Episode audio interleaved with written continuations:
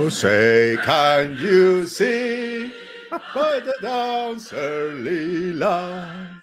Was so proudly we hailed at the twilight's last gleaming, whose process from bright stars through the perilous fight.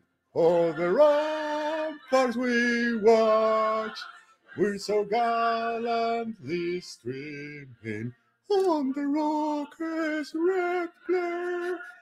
The born sinner gave proof through the night that our flag was still there. Inside the star spangled the star free brave. Oh, the land of the free and the home of the brave. Sí, señores, Mr. President. ya tenemos cortada, Chema. Oye, eh, esto está muy bien porque eh, estuvimos mirando el otro día los programas que más audiencia tienen son donde cantamos. O sea, con este lo vamos a petar. Es, que, es que me ha hecho mucha ilusión ver ahí la actualización de GMT que había por fin algo, algo, algo a lo que agarrarse con Mr. President y era la portada. Eh, eh, creo que lo compartí ahí en el chat, ¿no? O en Twitter, ¿no? Que tú, tú que decías que, que, que me partía la caja que pusiste, que de, ¿no? de, de 4, 14 mil millones de combinaciones, en todas me sale que lo vendo. Sí, hubo uno que te dijo que como luego el juego sea malo, o sea, esto va a ser una decepción tocha, ¿eh? Porque estamos todos tan a tope y le han dado, o sea, y tanto retraso y tal, que vamos. Pero pues aparte creo que es un juego de, de, de 8 horas, ¿eh? o sea que olvídate, va a, ser, va a ser imposible, o sea, van a ser 80 páginas de reglas. No, no. Pero lo que creo es que incluía un pequeño, o sea, que a lo mejor hay como escenarios, ¿no? O sea, que para hacerlo más cortito y tal, la verdad que no lo sé. Espero que Pero sí. bueno, dicho esto, eh, bueno, bienvenidos a un nuevo programa de Qué rico el mambo. Creo que es el episodio número 43 y hoy me acompaña Chema Pagundi. Hola. Oye, Y nos solo estamos quedando, nos estamos quedando en, en- en los huesos, ¿eh? O sea, estamos a dos programas de poner música ascensor durante dos horas, así que la gente se imagine que jueguen mientras nos oyen la música. Nada, nada, hoy, hoy no podía unirse ni Guille ni Yol, pero bueno, aquí estamos. Intentaremos no aburriros y que sea igual de dinámico que, que el anterior. Que por cierto, está viendo los comentarios, nadie me echaba de menos, ¿eh? por lo que veo. Yo, pues yo cuando me dijiste de grabar los dos solos pensé, digo, ya está, esto es como que el, el otro pro- programa no estuvo y yo hice un poco de conductor, quiere quedar solo conmigo para leerme la cartilla, ¿sabes? No, no, al revés. La, la verdad que, que- que he visto luego leer algún comentario, pero tienen toda la razón. La verdad que fue. eh, me encantó. ¿eh? Es que eh, siempre lo, lo- comentamos entre nosotros. Chema es el único que, que suele escuchar los programas eh, después de, de- de publicados, ¿no? Y a mí, a mí me- me- bueno, como le pasa a la mayoría de la gente, ¿no? Es- escucharse uno mismo es horrible. Y la verdad que, que lo escuché, y vamos, eh, me lo escuché en un viaje que he estado este fin de semana y- en Segovia, y la verdad que, que se me pasó volado el trayecto. Lo disfruté, así que a los oyentes les doy toda la razón, mucho mejor. Yo Sí. creo que menos el, menos el programa que el que hicimos, que nosotros mismos dijimos, esto no se puede subir, menos ese, luego yo los escucho y digo, ah, pues están entretenidos la mayoría. Hay algunos que nos enganchamos más que otros con algunos temas y, ¿sabes? Bueno, todo es mejorable, pero en general yo los escucho después y digo, ah, pues es agradable. Sí, ¿no? No, no, voy a- voy a- a- ahora, ahora tendré que escuchar alguno, el que esté y comparar. Pero bueno, bueno, tenemos, eh, a pesar de que estamos los dos, tenemos un montón de cosas de las que hablar. Eh, si quieres empezamos, Chema, eh, por, bueno, como es tradición un poco, ¿no? Por los Kickstarters y, y, y cotillines. Eh, primero quería preguntarte, porque hace muy escasas horas acaba de publicarse en GameFound Los Castillos de Borgoña, edición deluxe. Ahora que eres un fanboy, eh, ¿te, te, te has metido o no? Pues eh, no, no me he podido meter. por- no me he podido meter por culpa de mi banco, porque me tienen que renovar la tarjeta de crédito y mientras me mandan la tarjeta de crédito nueva han decidido cancelarme la antigua. Porque son así de, de cachondos. Y entonces estoy Ah, sin tarjeta de crédito hasta que me llegue y no me he podido meter. Pero la intención es meterme, ¿eh? porque, bueno, a ver, yo una de las cosas que le pedía al juego era que renovaran el aspecto gráfico y que hicieran una caja premium, pero que no fuera un juego de 150 pavos lleno de miniaturas. Y eso Pues parece que lo... Has tenido suerte porque es de 95. No, pero cuidado, es de 95, pero luego hay la opción de 85, porque la, la de 95 lleva los castillos, el castillo de... Así De con. plástico. Y con incluso. Yo prefiero tener la loseta normal, porque es que incluso debe ser incómodo a la hora de jugar, porque te tapa parte del tablero y tal, ¿no? Yo, yo sé, yo es que lo he visto y me ha dejado un poco frío. eh, o sea, decepcionado porque pensé que. Y sigue siendo igual de feo y espartano. un poco más colorido, pero sigue siendo un poco espartano, ¿no? ¿No te ha parecido.? Es curioso porque yo me apunté a una. Tenían una especie de lista de, como de, mm, de fans en la que en la que te apuntabas y te mandaban actualizaciones antes de iniciar la campaña y hacían, hacían encuestas sobre todo el aspecto gráfico. O sea, por ejemplo, las losetas, eh, ¿qué tipo de losetas queréis? Mm, Y entonces te ofrecían dos o tres variantes, isomórficas o, o- o en 2D o no sé qué. Y la gente se ha quedado en la- los votos mayoritarios han sido para la opción más clásica. Había otras opciones de diseño que eran más rompedoras. Había una que era con, dibujos de líneas muy, muy sencillas que a mí me gustaba mucho y la gente ha tirado para lo clásico. O sea, al final es curioso que todo el mundo se queja al aspecto del juego y luego quieren que se parezca lo más posible al que conocían. Bueno, a, pesar de que no es muy bonito, es verdad que aún así es un juego, sobre todo. Eh, bueno, que no destaca por el aspecto gráfico, sino por las mecánicas y funciona como un tiro. O sea, digo que yo que sé, que hay juegos a lo mejor, pues. Pero vamos, aquí lo estoy viendo. Y bueno, luego tiene ahí como un viñedo de tablero, un poquito, y que tiene. Sí, bueno, hay cositas ahí. Sí, y, supongo- luego tiene un plástico, o sea, te, da- te dan un taco de, de tableros diferentes, todas las expansiones y todos los tipos de tablero que han ido sacando. Y entonces tú colocas el tablero con el que vas a jugar y encima pones un plástico que te, te deja huecos para poner las losetas y tal. Ah, vale, o sea, que, que no es solo el este, aparte la miniatura, expansiones, vale, ahí justificas más los, Sí, los sí. 85 pavos, porque si no, es que claro, siendo un juego de 40, Ya, ya. claro, y dices, ups, eh, I did A it again. A mí si te quedas en ese pack o incluso en el de Luxe que comentabas tú que vale 95, me parece que tiene cierta lógica. Claro, el, el Premium All-in vale 150, porque te incluye Claro. también las losetas en metacrilato. Ah, veo, estoy viendo, ya veo. Bueno, lo que sí que me gusta es la portada, eso sí que está preciosa, ¿no? La caja Sí. también es muy bonita. Hay como dos cajas, sí, sí. Y luego, claro, la expansión de Vi- Viñedo. Es que no sabía que tenía este juego expansiones, mira que... Es que aparte a mí me parece, yo que lo, me meto. yo lo comenté el otro día, a mí me pare- a- yo lo encuentro, no te diré que necesario, porque cuando tanta gente está jugando a las otras ediciones es que no hace falta, pero a mí me pareció tan incómodo de jugar que en este caso sí que veo muy claro que, o sea, para mí va a ser la diferencia entre jugarlo en físico o no jugarlo, porque yo desde que hablé con vosotros en el, hace dos programas, yo le he metido como 50 partidas al, al- al videojuego, ¿eh? o sea, yo mientras miro el chiringuito cada noche, me hago una partida y de puta madre funciona aquello, Ya, ¿eh? Es que, sea es que yo- yo justo, ¿te acuerdas? Cuando hablamos el este, yo, yo tenía COVID y también dije, ah, pues mira, voy a jugar al, al Borgoña, que lo tengo aquí bajado, y la verdad que va como un tiro, sí, va genial, sí, sí, sí, mo- sí. mola muchísimo. O sea, así sí, como por ejemplo el, el RA, la edición de lujo del RA, yo no acabo de ver tan claro el sentido que tiene. O esto que han hecho ahora del Kingdom Builder, que ha sacado ya, una tío. pasta, pero valía un dineral, valía como 250 euros. Es que parecía una broma de April's Fool, incluso. Pues en esos casos yo no lo veo tan claro, pero en el caso del Borgoña sí que me parece que una mejora en funcionalidad le haría mucho bien. Bueno, eh, y, y no debe ser el único, ¿eh? porque a- a- en este momento, hoy estamos grabando martes eh, por la noche, eh, cuatro horas después de que arranque, eh, la campaña ya tiene 5.000, más de 5.000 backers y 600.000 pavos a... Sí, sí, sí. Bueno, esto ahora, en- en- cuando acabe el programa, luego, a ver cuando acabe el programa, a ver si ya llega al millón de... Lo va a reventar, madre mía. Bueno, es que es un juegazo, la verdad que los buenos juegos, ¿no? Sí, sí, sí. Yo la verdad es que cada vez que lo juego, cuando lo comenté en plan, bueno, se le dan los años y tal, desde que lo dije, pues ya te digo, es que le he metido 50 partidas. O sea, cada vez me parece más divertido. Sí, sí, mola mucho, mola mucho. Mm. Bueno, pues nada, ese era el, el Borgoña. No sé qué, si te has metido tú algo más también. No, estoy dudando con el Tiny Epic Vikings, que es el siguiente de la, de la serie Tiny Epic, porque el de, el de Mazmorreo me gustó tanto que digo, hombre, pues igual resulta que les han dado una vuelta de tuerca más y los diseños empiezan a mejorar y tal. Y estoy ahí pensando si me meto o no. Porque Bueno, son. eh, Es un juego ya de mayorías y es como, no es un colaborativo como el otro. O sea, vuelve a ser un juego como más tradicional y eso me da un poco de pereza. Pero bueno, no sé. Tengo Te ha gustado tanto el Tiny Epic Daños que me lo he comprado yo. te vi tan engorilado y, y ostras, pero eh, bueno, me, me, las reglas, jugué una partidita un poco así de aprendizaje, pero mucho, mucho simbología, ¿eh? Y luego, o sea, un poco me, costó, vamos, lo tuve que dejar un poco a medias porque me di cuenta que necesitaba repasar mejor las reglas.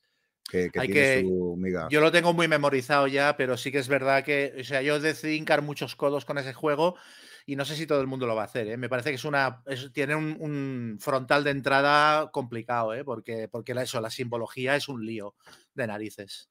Sí. Bueno, pero vamos, lo que vi me parecía muy entretenido. Vamos, me lo estaba pasando bien hasta que vi, hasta que me di cuenta de que, iba a quedarme estancado. Y, nada, yo me he pillado em, un jueguito. Me he metido uno que se llama Trailblazer de John Moore Trail, que se es un juego así, no muy durete, un poco que se da una área a Parks, que, que, hablaste, ¿no? Creo la semana pasada, o al Trekking, que es un juego de hace unos años que a mí me gustó, que era un poco rollo aventuras al. Se llama Trekking de National Parks, eh, que lo han hecho una secuela con Trekking Around the World y no sé qué. Un juego familiar muy sencillo. Y bueno, este tenía también buena pinta, un poquitín más, parecía un pelín más durete, pero siendo un familiar. Y bueno, eh, tan bonito, estos juegos tan preciosistas ahí, que con naturaleza y como me gustan esos temas, pues, pues me he metido a ver qué tal sale. A ver, no, no, no, conocía el juego, no, no tengo referencia ni. No sé, la verdad. Ahora, miraré, ahora mientras hablamos cuánto llevo y demás. Y, luego me ha llegado el Sniper Elite. No sé si lo, conocías, que era. Sí. Pues es un. ¿Sí? Este sí, sí, sí, tengo ganas de probarlo, ¿eh? porque el otro día vi una reseña de, de Board Game Co. con Cuacalope y lo ponían muy bien, ¿eh? Pero lo ponían nivel Fury Drácula, ¿eh? O sea, les había gustado muchísimo es de ese, de ese rollo y además de David Thompson y Roger Tankersley. Así que nada, los autores de Resist y Undaunted. Así que genial. Eh, a ver si lo probamos mañana, que, hemos quedado. A ver si hay suerte y lo. Este va de. Uno lleva un, francotirador y se va ocultando y matando a los demás y los demás tienen que encontrarlo. Es algo así, ¿no? Eso es, correcto. Bueno, como un videojuego. Es que eso está basado en un videojuego. Yo no, tenía ni idea de ¿eh? que estaba basado en un videojuego. Me, me he dado cuenta que me ha salido publicidad relacionada y, justo sale también ahora un videojuego, eh, creo que como el Sniper Elite 5 en videojuego. Me sale la publi por todos lados, yo qué sé. Bueno, ya sabes, eh, la publicidad está segmentada, yo qué sé. A mí me ha llamado la atención un Kickstarter, que no me voy a meter, pero me ha llamado la atención, que se llama Kabuto Sumo Total Mayhem and So Much More que es un, es un Kickstarter en el que te venden básicamente una colección de juegos. Ah, pero ahí está el Kabuto Sumo, el On Tour, que el On Tour es el, es el Roland Bright este de que lleva ah, bueno, de gira. Todos los de esta editorial que, que son, están guay. O sea, el On Tour no, no, no, no lo he visto, pero el Kabuto Sumo me llamó mucho la atención en su día.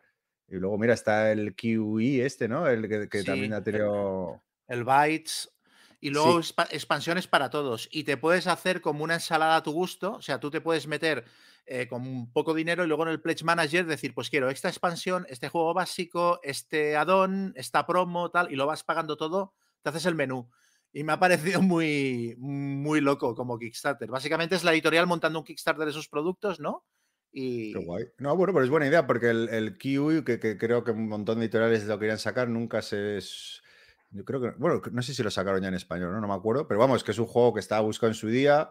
El Kabuto también es un juego de Kickstarter, me refiero, que luego no tiene distribución aquí, es muy difícil, a lo mejor alguna copia por ahí.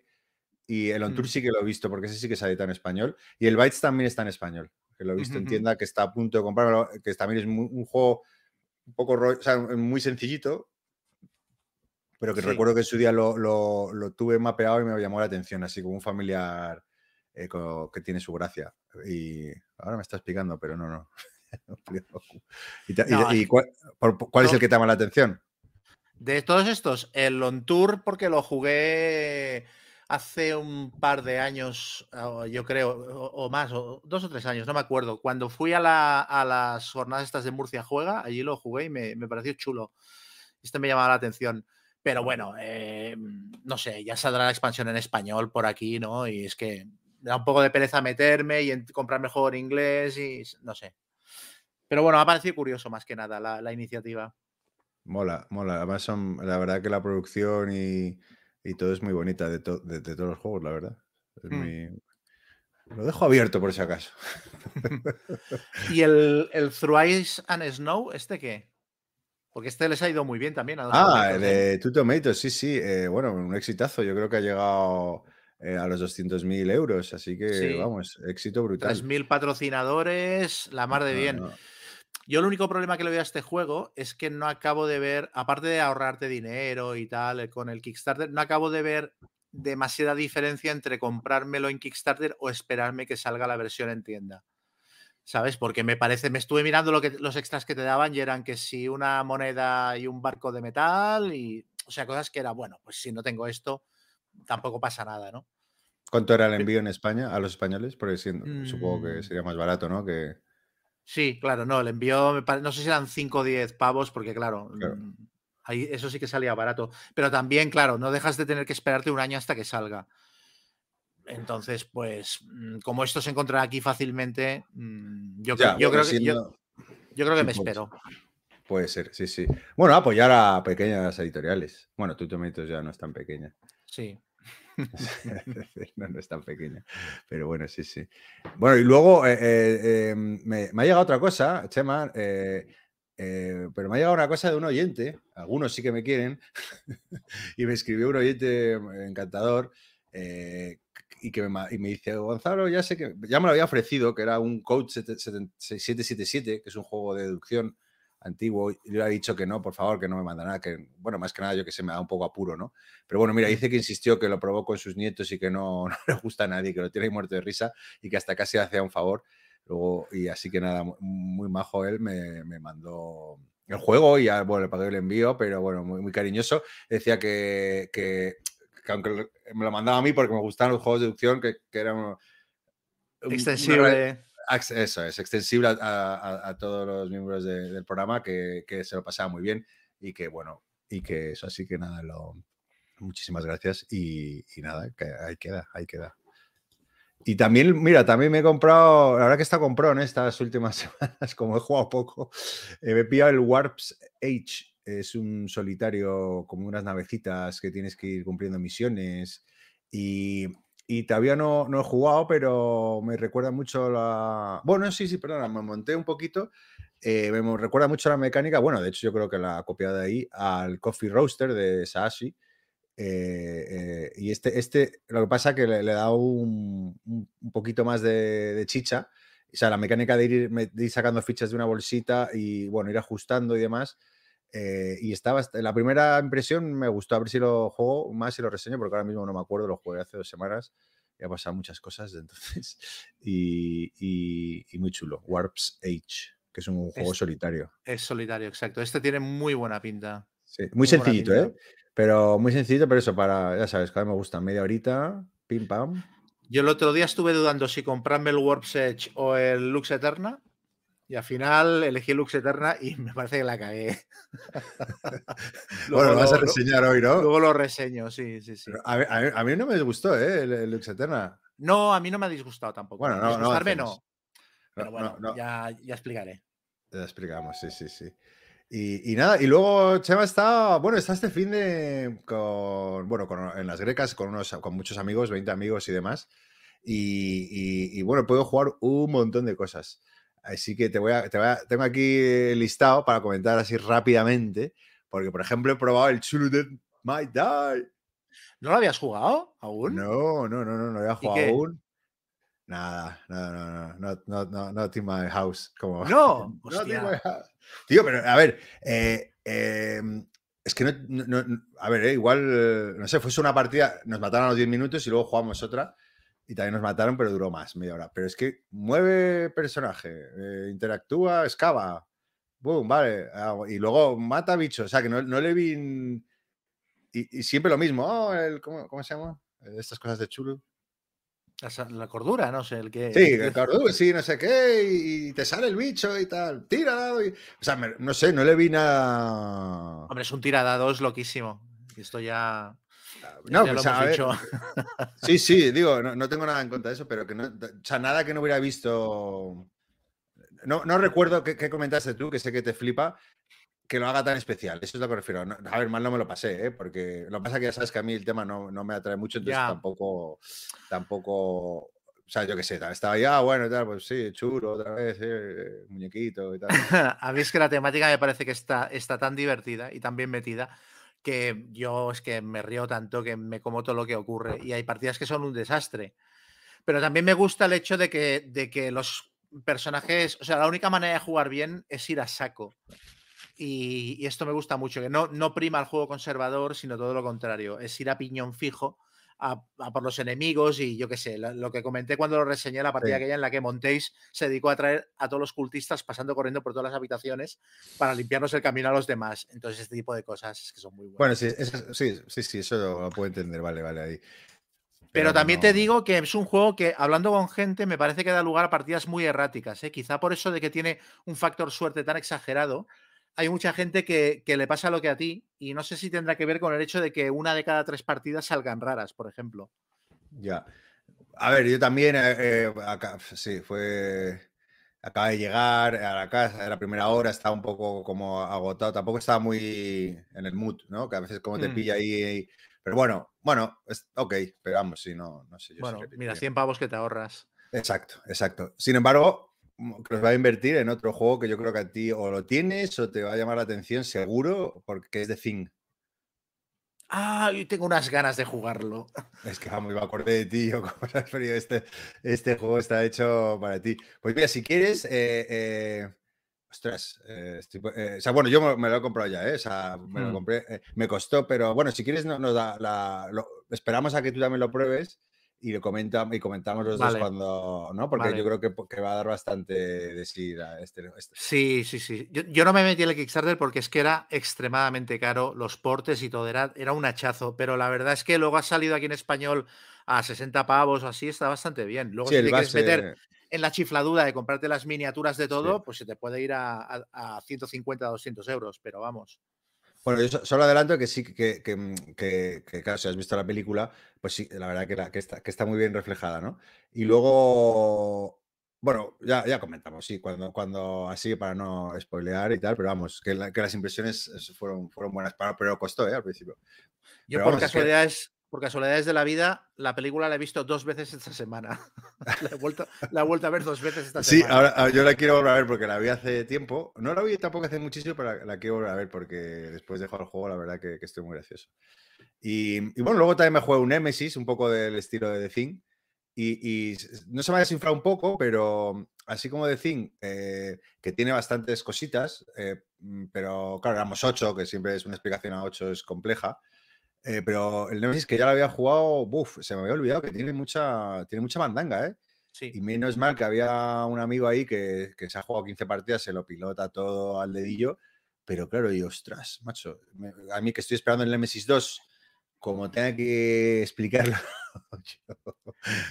a mí de, del de la cosa, lo que más me ha sorprendido, porque yo también tenía dudas de si iba a ser un buen juego o no tenía muchas dudas. Entonces pensé, espérate que salga en retail y tal. Y lo que más me ha sorprendido de todos los comentarios que he leído en Board Geek y tal, es gente que dice que es un Nemesis Killer. O sea, gente diciendo, para jugar al Nemesis, las veces que lo juego al año, que son pocas, prefiero jugar a. Bueno, pues es que, es que mm, es que me ha pasado un poco eso, porque yo estoy esperando como loco el Nemesis 2. Había jugado una primera vez eh, con Rai, que me acuerdo, mi Chef, y lo pasamos genial.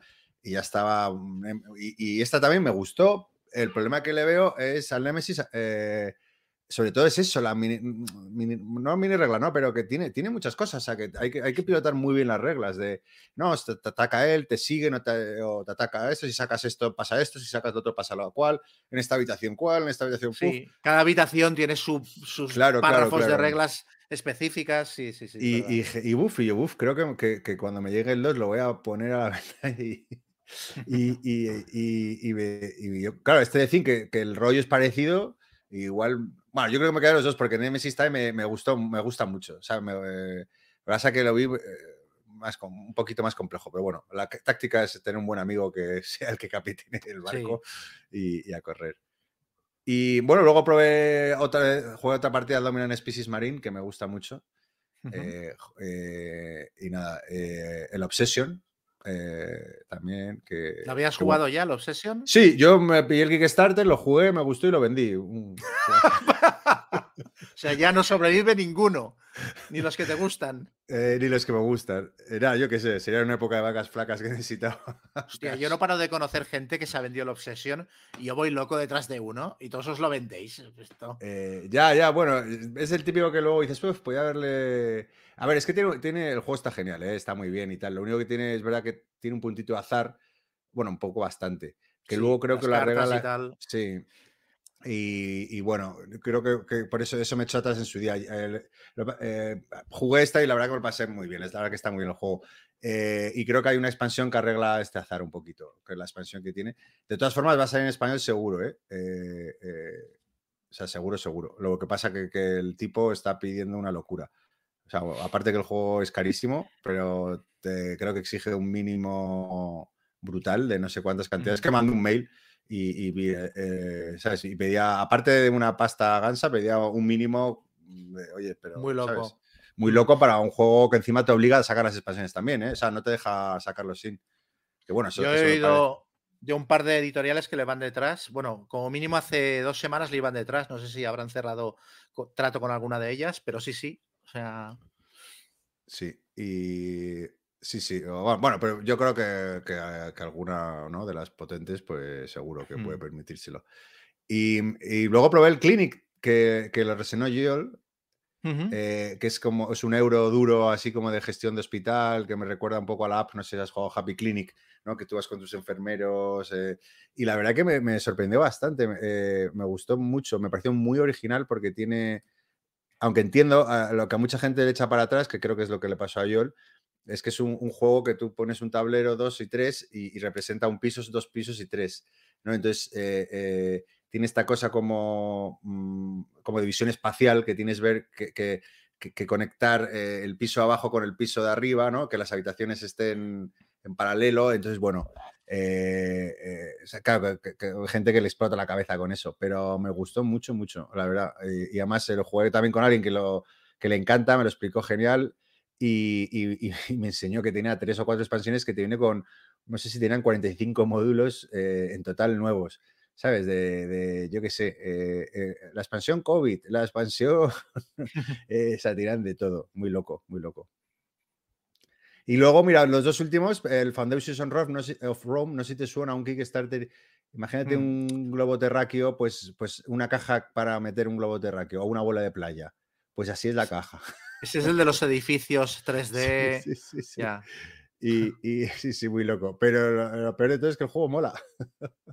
Hmm. Eh, es un juego bastante ojete. Pero claro, dices, hostia, este juego 40 pavos lo, me lo pillo fijo, ¿no? Porque es un poco ahí de, ir construyendo Roma, ir colocando y según el tipo de edificio vas puntuando de una forma u otra, ¿no? Muy chulo. Pero bueno, es una salvajada, ¿eh? La producción. No he visto una cosa igual en mi vida, yo creo. Cada, cada, cada de hecho, dicen que la producción lo mejora. O sea, bueno, claro, lo dice la gente que se la ha mm. comprado. Pero que, realmente hace el juego mejor el hecho de que. Sí, sí, sí, sí. O sea, sin duda. O sea, es que estás completamente fascinado eh, poniendo el coliseo o, a, Rómulo y Remo, no la mm. estatua ahí de, La verdad que sí, sin duda que lo mejora, pero, pero yo creo que, claro, que 150 napos que cuesta el juego. Y la caja, ¿sabes? Que la caja te juro que yo creo que te puedes sentar y trabajar, ¿sabes? O, tocar, tocar el yembe, ¿sabes? Ahí, eh, tocar el cajón, el cajón. ¿Que dura una partida? Nada, 45 minutillos ahí. Sí, sí. Pero bueno. Claro, es que es un, es un juego eh, como para, para, llevarlo a casa de alguien, para hacer una, en plan, bueno, para rellenar una sesión, pero no te puedes ir con aquello, te lo tienes que llevar en una carretilla. No, no, literal. O sea, es que era, era. Pero claro, luego lo ves ahí desplegado todos los edificios y además de calidad y les ves que un grosor y dices, madre mía. Eh, no, no, una pasada. Y luego probé el Regicide, que hablasteis. Ah, y, como no acabó un mal puerto con mi compañía. Lo jugué con Guille y, nada, no salió nada bien la partida. Pero muy, eh, eh, nada, nada. Eh, no, no, digo que me lo pasé genial, digo que, que perdimos Ah, ya, que no. Sí, sí. Pero nada, muy chulo, muy chulo. Es muy divertido. Muy chulo. Lo que no sé si er, eran, estos eran los de. Al, tipo de la editorial es al que prohibieron entrar en Gencom, porque no sé si son los mismos de la rana. ¿Te acuerdas del símbolo de la rana? sí, lo de la, el juego aquel de pesca que la rana estaba haciendo un símbolo con la mano que era nazi o no sé qué. Hostia, ¿eran eh, estos? Eh, creo que sí, mira, déjame que lo, que lo mire un, segundo. Y es que digo, ¿este es de qué me suena? ¿De qué me suenan estos? Y creo que, eran, eh, sí, que lo echaron al pavo de, Sí, a ver. Igual no, igual estoy hablando fatal de este pobre hombre y son unos benditos. A ver si. Es que, claro, la rara no sé qué pasó. Bueno, parece que solo tiene este juego, pero. Pues igual me lo he inventado y estoy difamando al pobre señor. pero bueno, pero nada, muy chulo. Eh, la verdad que. Bueno, jugué un par de partidas, pero se ve, sí, se le ve ahí. Y que bueno, esto, este, este está anunciado, ¿no? Si dijiste, ¿no? Si ya metiste. ya lo anunciaste tú. Sí, De Beer, De Beer mm, lo va a sacar. el, el Chema News. sí, sí. Bueno, y eso, así que nada, jugué ahí un montón de juegos, eh, eh, alguno ahí que... Ay, perdona, eh, se me, se me ha dejado quedar uno en el tintero, que es que este es brutal. Two Rooms and a Boom. Un juego de... Hombre, es el, de el de localizar al tío que tiene la bomba. Sí. Es brutal. Este juego es una pasada. Pero es brutal. pero ¿cómo, ¿cómo, ¿cómo, no está todo el mundo jugando ese juego? Hombre, porque es difícil, hace falta mucha gente, pero para una convención es de lo mejor que hay, es la hostia. Pero una locura. Y luego, eh, claro, lo que me dejó más loco aún, eh, bueno, lo montó Calvo Espósito, que, que, que nos comenta y nos escucha del podcast eh, Por los Opuestos. Bueno, que él es, él me encanta su forma de, ¿no? de vivir la, la, afición, porque es un, bueno, un amigo que juega solo, sea, juega pocos juegos y los, y los, juega mucho. O sea, entonces se los pilota que te cagas. Y bueno, de roles ocultos, pues le, flipan. Y la verdad que, bueno, tampoco es muy complicado este juego, pero lo explicó muy bien. Pero claro, luego nos tiramos, después jugamos cuatro o cinco partidas, eh, luego ya sí fuminó un poco, unos iban a jugar otra partida y demás, no pudimos jugar más. Pero es que tienes como 60 personajes, o sea, 60 roles. Y, y nos íbamos, iba leyéndolos y es que estábamos escojonados, eran brutales. Eh, eh, ¿no? ¿Tú, tú, has jugado con diferentes roles, el, el no sé qué nuclear, el espía, el, amante, y, está muy cachondo, esto está muy currado. ¿Y las que jugáis eh, con una copia original o print and play? No, no, se hizo un print and play ah. y, nada, pues cada uno sube. La copia original, no sé si en todas, pero hay copias que las, cartas son de plástico y así las puedes, te las puedes guardar en el bolsillo, doblarlas o manipularlas y no se cascan, porque claro, como que la tarjeta de error... Yo iba así todo el rato como pegado al pecho, yo no me vine mi Sí. sí, sí, sí. No, no, me sorprendió mucho, la verdad. Eh, mm. ¿Tú habías hablado en el podcast de este juego? No sé si lo habíamos mencionado de pasada un día que hablamos de juegos de estos mm, para convenciones con mucha gente. No sé, no sé si llegamos a hablar de él, pero bueno, muy, está muy bien. Está muy bien. Sí, sí, sí. Nada, pues eso te cuento. Así que nada, genial porque, porque he jugado un montón este fin de semana. Pero esto que era, esto es las grecas, ¿no? Sí, sí, sí, bueno, ahí con eso. ¿Puedes explicar, aunque sea para mí, porque yo no sé, o sea, las llevo toda la vida oyendo las grecas, pero son una, ¿qué tipo de ah, jornadas son? O sea... Ah, no, unas jornadas entre amigos, entre colegas. No sé quién puso las grecas, no sé si porque alguno dijo, me voy a poner como las grecas. no sé. ¿Y eh, eh, dónde se hacen? Y... Ah, bueno, pues en, una casa rural ahí en Segovia, en un pueblito de Segovia sin mucho glamour, perfecto para no querer ir a, a visitar y no salir de la casa. Y, nada, eso es, pues eso, grupos, amigos y amigos de amigos, y siempre viene gente nueva y demás. Y nada, muy, muy bien, muy buen rollo. ¿Sabes? Estar jugando ahí non-stop y, y, comer y parar para comer y luego ya, pues eso, copitas y lo que caiga. ¿Cuántos erais? 20, 20. Es que son como dos casas pegadas y la verdad que, o sea, que tiene mucho espacio, la verdad. Nada, para las, siguientes, para las siguientes te vienes. Sí, sí, es que ya llevo, bueno, los últimos años oyendo hablar de las grecas, las grecas, y no sabía exactamente. Sí, bueno, sí, sí, bueno, pues yo qué sé, porque alguien lo pone en Twitter y se magnifica un poco, porque iban gente así con, con, canales y demás y parece como algo, pero vamos, no deja de ser un fin de semana con colegas en una casa, no, no hay nada especial. Yo, ah, por cierto, eh, que en el programa pasado me preguntó Joel por el Salón del Cómic y estuve contando lo de la partida de rol que no hice y tal. Lo que me olvidé de contar es que yo el Salón del Cómic fui principalmente a dar un par de charlas. De, o sea, Cels Piñol nos llamó para la sección de juegos a Xavi Garriga, a mí, a, Vanessa Carballo, también de Debir y tal, para dar un par de charlas relacionadas con juegos de rol, básicamente porque necesitaba mm, que alguien le sacara del atolladero, porque había montado una sección de rol y luego no sabía exactamente qué hacer con ella. Y nada, fuimos, eh, una de las charlas la dimos el sábado, que fue sobre 30 años de Fan Hunter, eh, que fue muy divertida, contamos las anécdotas de siempre, cómo salió la idea de hacer el juego, cómo nos conocimos Xavi y yo y toda la pesca. Y lo más divertido del asunto fue que al acabar la charla yo di la exclusiva de que en realidad ni siquiera hacía 30 años de Fan Hunter, hacía 29. O sea, él se había inventado hasta, para que le cuadrara y poder dar la charla, se había inventado hasta el aniversario. Y la gente se descojonó. Y fue muy divertido. Y al día siguiente dimos una, el domingo por la mañana, sobre 30 años de Advanced Dungeons and Dragons en España. Y yo me estuve documentando la noche antes porque dije, bueno, pues algo habrá que decir. Es que fue todo súper improvisado. Y, aparte pensaba, digo, un domingo por la mañana habrá un jubilado, un perro, dos niños, ¿sabes? El que barre. Y no, no, había casi 30 personas y bueno, estuvo bastante decente dentro de todo. Y nada, estuvimos explicando cómo se gestó toda la publicación en España del juego y la verdad es que es una historia interesante y fue, salió una cosa bastante divertida. Yo pensaba, digo, ya verás, esto va a ser, hemos venido aquí los, sin prepararnos nada y tal, y no, no, quedó bastante chulo. Y aparte como Xavi Garriga, que yo no lo sabía, luego por la noche estuve documentándome y a la mañana siguiente le pregunté, resulta que él estuvo, él tradujo una primera edición que no se publicó y estuvo muy metido en el ajo, entonces contó también muchas anécdotas de cómo se firmaron los contratos de todo aquello y tal, fue chulo, fue chulo. Qué guay. ¿Y el Salón del Cómic ¿qué, dimensión tiene? ¿Es algo grande ya en Barcelona? Sí, se hace en la, en la Plaza España, en la, en la zona de exposiciones que hay allí y sí, ocupa un espacio muy, muy, muy grande. De hecho, em, yo casi te diría que demasiado grande. Estaba un poquito la gente, yo creo que reticente todavía por el post-COVID, no se llenó todo lo que se tenía que llenar. Curiosamente, ese mismo fin de semana se hacía en Valencia un salón del manga y estaba reventado de gente.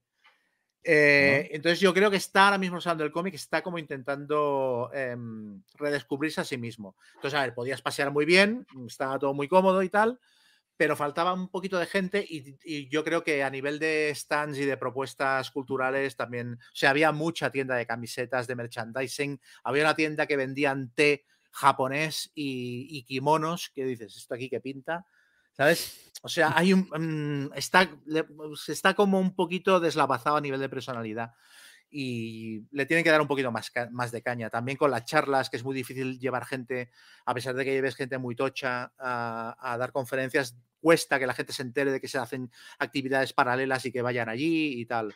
Bueno, es un poquito lo que conté de la partida de rol, que se anuló porque faltaba gente. Que la gente va al salón del cómic a, a, dar vueltas por los stands, a comprarse TVOs y irse para casa. Entonces también hay que cambiar un poquito la cultura de decir que se hacen exposiciones y otras cosas, ¿sabes? un poquito de eso. Pero bueno, dentro de todo, pues salió, salió bien el asunto. Y. Sí, perdona, que tenía. Ah, tenía el perro, que estaba aquí con el perro y quería ah. salir de la habitación. Y entonces me empezaba a mirar y. estaba generando ansiedad. Yo voy a salir ya. No, que en relación con esto que iba a decir que han salido el Spiel des Jahres. Eh, ah, sí, sí, Mira, si quieres hacemos un... Tengo aquí el listado. Bueno, el de, eh, primero el, de los nominados al de Kinderspiel, el de a los juegos infantiles, eh, que bueno, tampoco es nuestro nicho, pero bueno, los menciono ahí, que es el Auction Clever, que, es la versión infantil de, del Gunsons Clever. ¿Te suena, no? De Wolfman Rush, el del Waveland. de todo lo que has dicho, Wolfland es lo único que me Out Clever de Wolf. bueno, eh, lo que va a llamar la atención que dos de los juegos, ¿no? Eh, es que el otro tampoco te hace el nombre que te vas a descojonar. Se llama Co, Nag que Bueno, que son, son dos versiones también de Wolfman Watch. El de Pozi Basilio Bajes Junior y el otro, un Roland Wright, uno de los primeros así que tuvo mucho éxito, el Guns Clever, pues han hecho uno para los chavalines.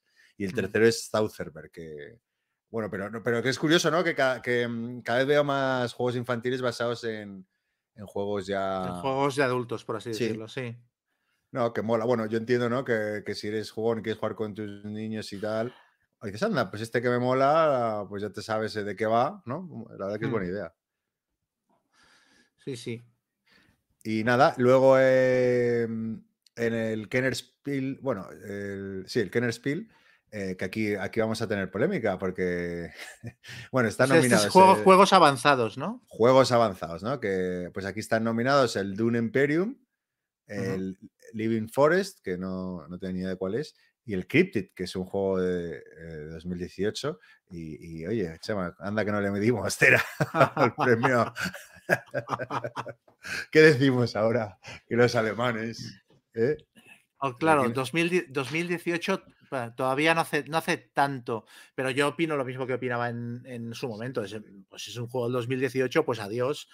O sea, elige algo de actualidad. Es que, es que me parece que me parece que un juego como Cryptid que tiene 4 o 5 años, le quita el sitio a un juego de este año que, hostia, es, em, una lástima. es un, juego que, fue presentado en Essen. O sea, yo qué sé, mm. que, llegó en su versión inglesa al mercado eh, alemán. Que imagino que este año habrán sacado la versión alemán, ¿no? Pero bueno, sí, yo opino como tú, que es un poco eh, raro eh, meter un juego de años anteriores. Si no hubiera llegado, si no lo hubieran jugado en su vida, pero el Cryptid en inglés está en todos lados, vamos. Eh. De, hecho, el Dune Imperium, para que lo pienses, es del 2020 o 2021, tampoco es de este, este año, o sea que...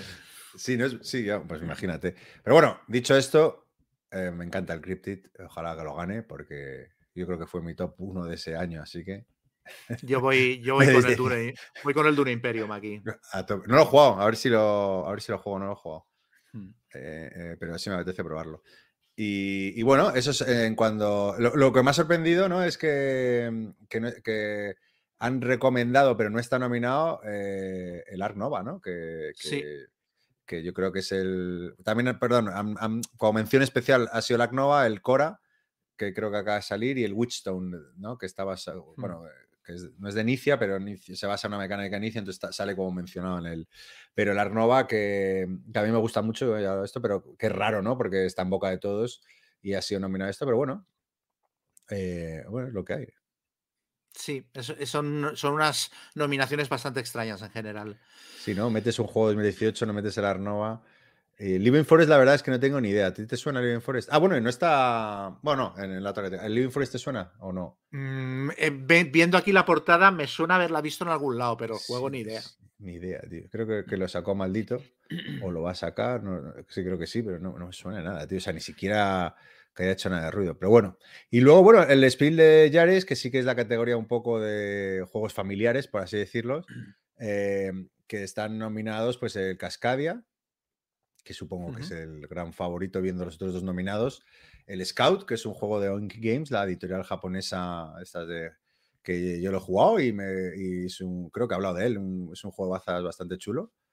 No sé si para... O sea, no lo veo para Spiel de Yares, pero es un juego chulo, pero ya. Y el Top Ten, que es un juego que, que siempre que entro en Philippines lo veo ahí como recomendado, ¿no? Que es un party, creo, un cooperativo. Y, eh, y, bueno, que creo que hay que ordenar cosas ¿no? en función de, nuestro propio top. Y bueno, eh, aquí, ¿qué posibles juegos? O sea, hacen menciones también a otros juegos, al Seven Wonders Architects, que, todo el mundo está hablando muy bien, al Echoes de Dancer, ¿te acuerdas que hablé de ese juego de sonidos? Que me ha sorprendido verlo porque creo que soy la única persona que lo había jugado. Eh, al Magic Rabbit, So Clover, que, y el Trek 12 Himalaya, que es un, bueno, es un juego legacy de Roland Ride que yo lo jugué y bueno, está bien. Pero, ¿y Pradera no, no podía estar aquí? ¿Tú que Sí, yo lo hubiera metido. A mí es que en general me parece que unas nominaciones muy bajoneras. O sea, no. entre los juegos que no me suenan, los juegos que están discutidos, porque del Cascadia yo he oído de todo no, el Cascadia, ah, pues a mí me parece que es un buen juego, pero ya, ¿sabes? no, inventa nada, ¿sabes? Es un juego que lo has jugado 50.000 veces, 50.000 veces. Hay lo que pasa es que es muy bonito, eh, yo creo que se puede jugar con todo el mundo. O sea, yo sí que creo que encajan en esta categoría muy bien, ¿no? Como producto familiar, eh, yo sé que entra fácil, que es muy bonito, que, no sé. Lo que pasa es que no me parece muy original. Yo siempre, claro, yo siempre bueno, confundo eh, o no, no lo sé, porque no, me sé bien los criterios de memoria ahora mismo. Pero claro, yo siempre valoro la originalidad en los juegos, en estos, en estos tops, ¿no? Que, que hacemos, por ejemplo, cada año. Algo, alguien, algún juego que me haya aportado algo diferente. Y desde luego el Cascadia no lo hace. Pero bueno, eso es mi opinión personal. ¿Tú, tú no lo has jugado? No, no, no, no, no. pero lo que me ha llamado la atención es lo que te digo, que, entre juegos eh, que están en debate, como mínimo, de si están bien o están mal, o, o, sea, si son suficientemente buenos para nominarse o no, y luego juegos que los tenemos súper vistos, como el, como el Dune Imperium y el Cryptid, yo a mí yo vi las nominaciones y me quedó un poquito igual. Lo cual hasta cierto punto mm, yo creo que incluso es bueno porque, porque tenemos que entender que el Spell des Jahres mm, no, es, no son los Oscars de los juegos, son los premios que da la industria alemana. Entonces, mm, pues bueno, premian, o sea, a la hora de mirar lo que premian son más eh, locales, dijéramos, de lo que nosotros vemos cuando los miramos, ¿no? Y este año lo reflejan, lo reflejan bien. Sí, yo creo que en los últimos años, eh, para mí sí que sí que eran un referente eh, a lo largo de los años. si tú analizas desde, no sé, desde el año 80 o no sé desde qué año empezaron los Spiel de Yares, o sea, hay juegazos, o sea, no falla, casi, casi no hay ni un año que haya fallo con el ganador. Y bueno, y y bueno, sí que es verdad que en los últimos años también, yo que sé, ha cambiado tanto la industria, hay tanto juego ahí, ¿no? Que a lo mejor, bueno, pues se difumina un poco. Pero vamos, en referencia a lo que decías de si no son los Oscars, yo creo que ese lugar lo, para mi gusto, lo ha ocupado la Board Game Geek, ¿no? Con los Golden mm. Geek Awards, que, mm, no sé, de alguna forma es verdad que tienen muchas nominaciones y muchas categorías y que entran 10 juegos por categoría, pero claro, sí que dices, ah, bueno, pues Mejor juego temático, pues sí, tiene sentido. O mejor arte, pues sí, tiene sentido. No sé si se basa, lo que no sé es en qué se basan los Golden Geek, si se basan en la puntuación de la BGG o... o, o se tiene un jurado, bueno, esto Guille, el próximo programa que nos lo aclare, porque es el único que se fija en estas cosas. Y que lo sabrá, efectivamente. A mí de las Spiel des lo único que me ha hecho gracia, lo único que dije, hostia, qué guay, fue que estaba recomendado en la categoría grande el Magic Rabbit. Que este juego lo ha sacado Two Tomatoes y eh, a mí me pasaron una copia, lo estuve jugando en casa y me pareció un vicio.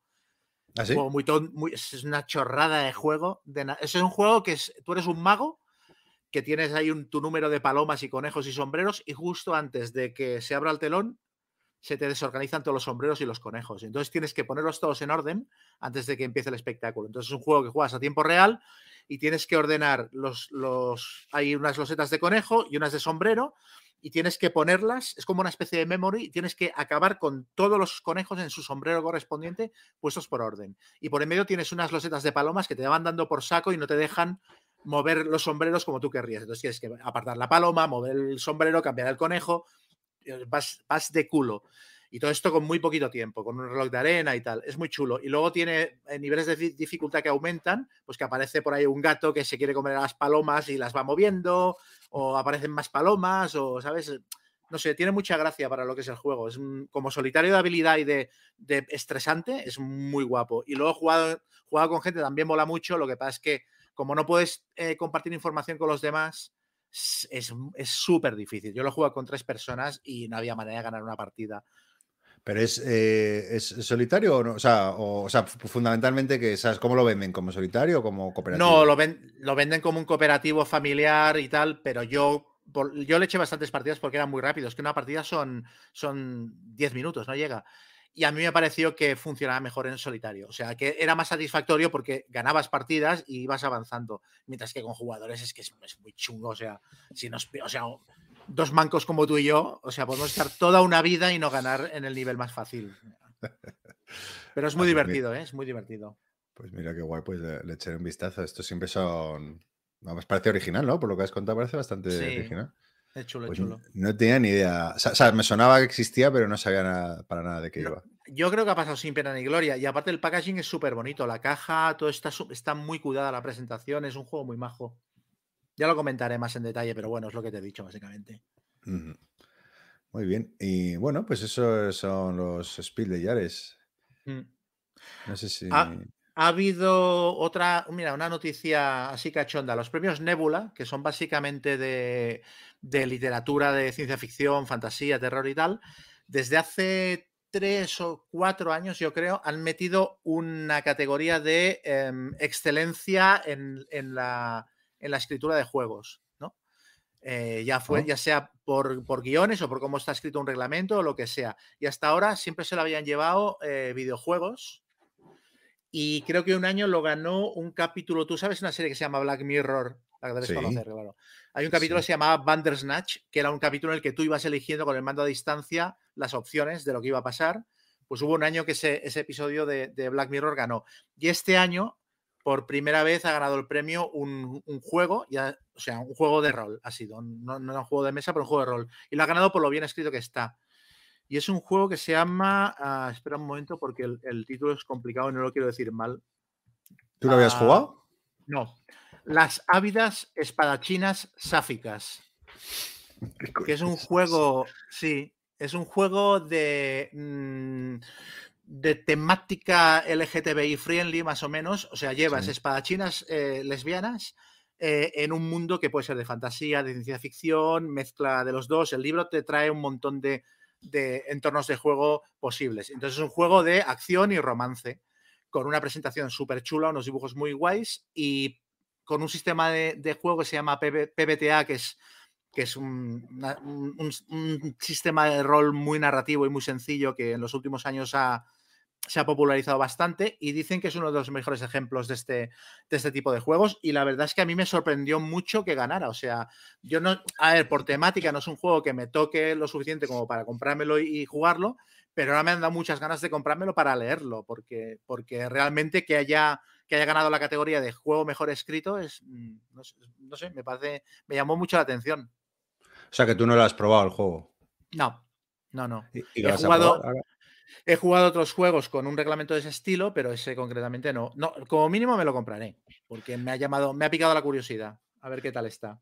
Que sabes que soy rolero ahora, ¿no? Sí. Sí, sí, sí. ya, que, ya que estamos hablando de rol, tú y yo, que somos la gente que le gusta el rol, pues es que he probado. Son los dos expertos del programa, ¿no? Exacto, los dos expertos del programa. ¿eh? Por fin van a hacer preguntas a mí los oyentes de, rol. Era, es que probé el, Alice is Missing, el Alice ha desaparecido. Y eh, mira que te, he maldecido tanto. Y, nada, la verdad que, que decidí romper, acabar con mis prejuicios, ¿no? y, lanzarme a probarlo. Y, bueno, lo cuento un poco si quieres, ¿no? Eh, que además creo que tú lo has probado, así que seguro que me complementarás mucho mejor. A ver, una pregunta. Una pregunta, ¿lo jugaste en presencial o, Sí, presencial con tres amigos de toda la vida, no muy jugones, pero que son han recuperado eh, dos de ellos, eh, eran jugadores de rol de, jóvenes, de, y entonces llevan como dos, tres años que lo han retomado y se lo pasan pipa jugando al Dungeons and Dragons, solo juegan al Dungeons and Dragons, se montan escenarios, escenografía, se disfrazan y, la verdad que me, que me, da mucha envidia. Me han dicho que, que, van a hacer un Open Day en el que puedo meterme. sí, pero con la condición de que no les trolee. o sea, que vaya con la, con la mente abierta.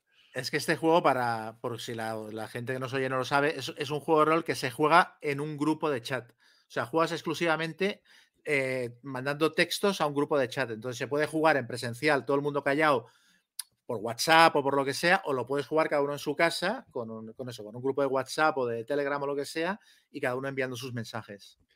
Exacto, sí, esa es, yo creo la característica que de hecho eso es lo que, eh, me llamó más la atención, que tú lo habías más mencionado previamente. Y bueno, un poco la, trama es que, Alice, ¿no? la protagonista de, la historia, pues que desaparece eh, alias Brian Wood, y, nada, eh, es una estudiante de instituto de la ciudad de Silent Falls y, nosotros o los participantes somos como su grupo de amigos, ¿no? Y el juego, bueno, eh, sin spoilear nada, se divide en dos fases, ¿no? Una primera donde, que aquí sí puedes hablar, que es un poco donde se dan las pautas de, los, de cada personaje, de las motivaciones, ¿no? De cada uno, de nuestra relación con Alice y con el resto también de personajes.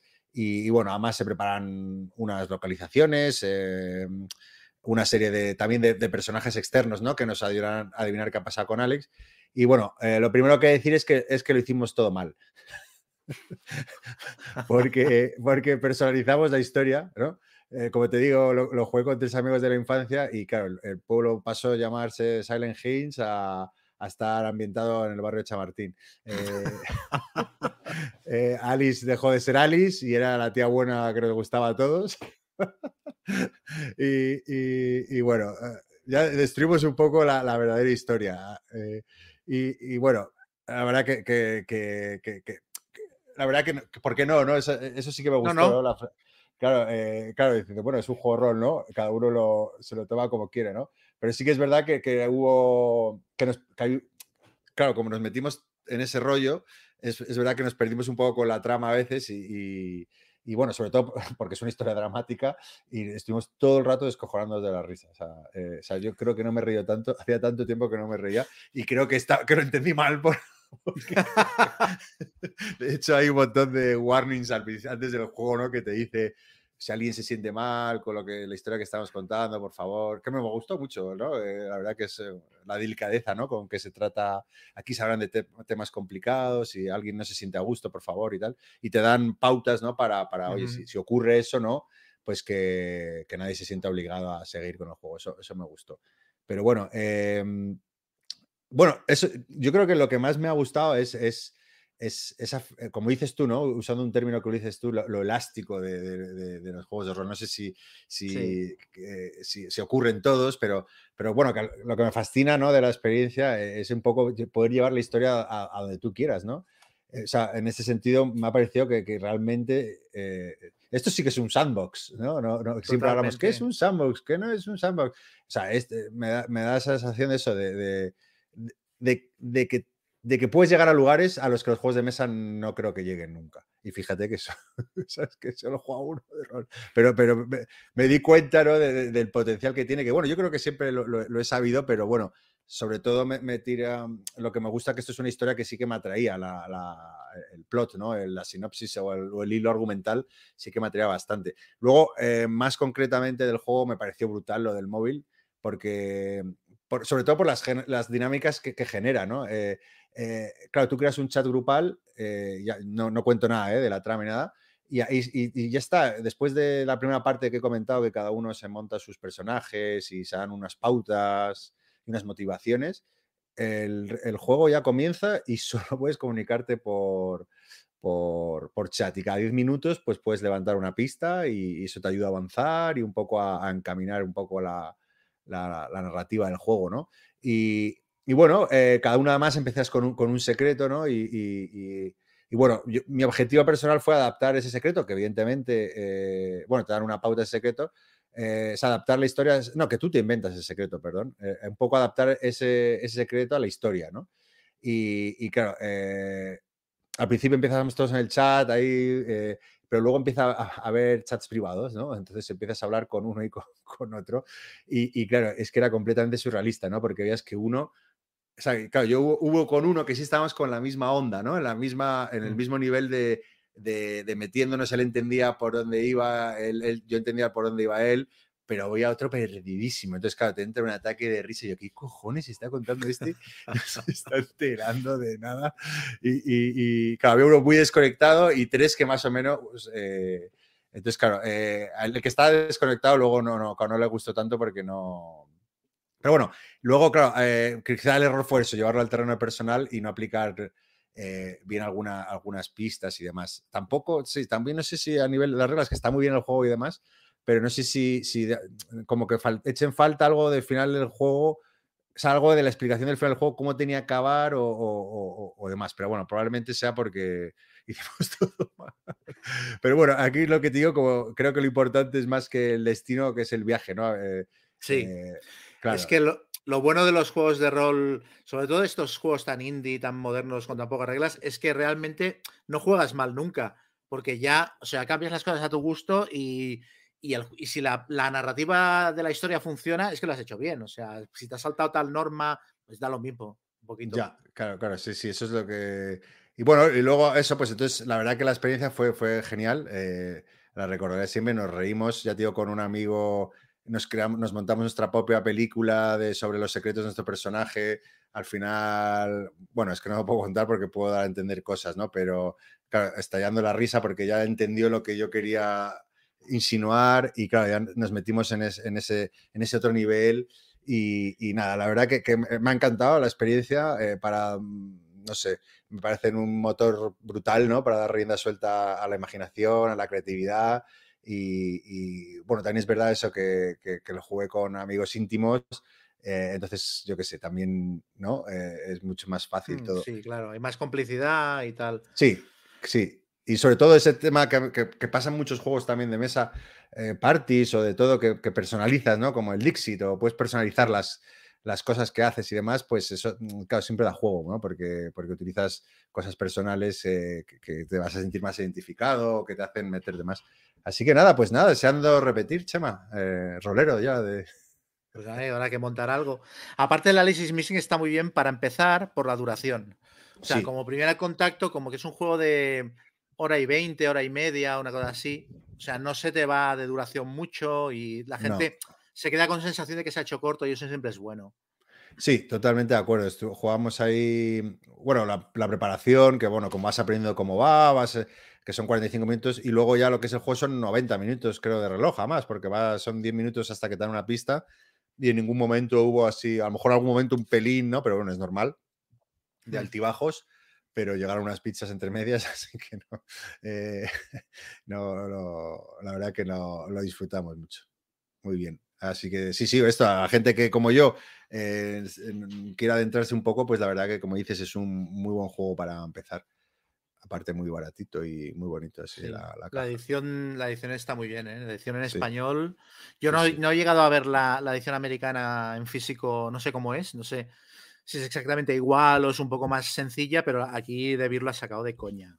Es que está muy Y bien. luego, luego el juego se puede jugar online también. O sea, me refiero que te lo puedes en la página web americana, Eh, te puedes descargar, que no sabía esas cosas. Claro, claro realmente te, te descargas ahí cuatro historias y, y ya está. Claro, no, no tiene mucho más. sí, Te, sí, te yo te pone una banda sonora y tal. yo cuando me lo compré, que entré en el Kickstarter original, yo me lo compré en PDF, porque pensé, no, no me hace falta tenerlo en físico y era, era mucho más barato. O sea que realmente Ya. sí, no, lo puedes jugar perfectamente, sí, sí.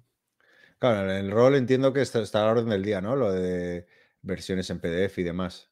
Sí, sí, sí, sí, porque claro, muchos, en muchos casos son libros y son libros de consulta que, que los usas de manera muy esporádica. Yo, por ejemplo, me compro las aventuras, en muchos casos me las compro en PDF, porque las aventuras las, las juegas una vez y luego ya no las quieres para nada. Yo tengo tanto material en casa, tantas estanterías llenas, que incluso para no meter más libros, pues las aventuras Ya. las procuro comprar en PDF. A menos que Y que- tengan mapas muy espectaculares o que sabes que vengan muy bien presentadas y tal. Que venga con atrecho ahí, ¿no? De chulo. Claro. Sí, sí.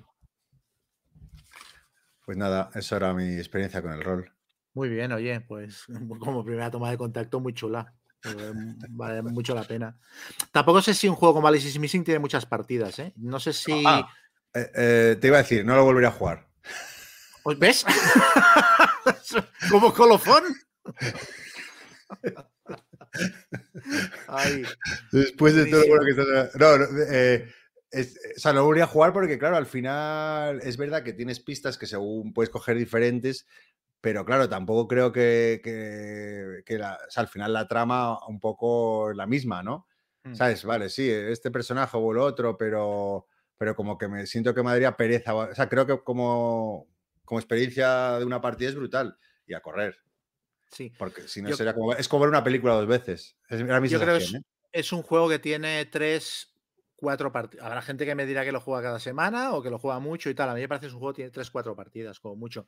Pero vale 17 euros. O sea, Sí. es que para hacer una, yo qué sé, para Halloween, por ejemplo, hacer una partida especial de Alice is Missing con la peña y tal, ya está amortizado. Es que ya merece la pena. da- O sea, pero tú, tú sí repetirías, por ejemplo.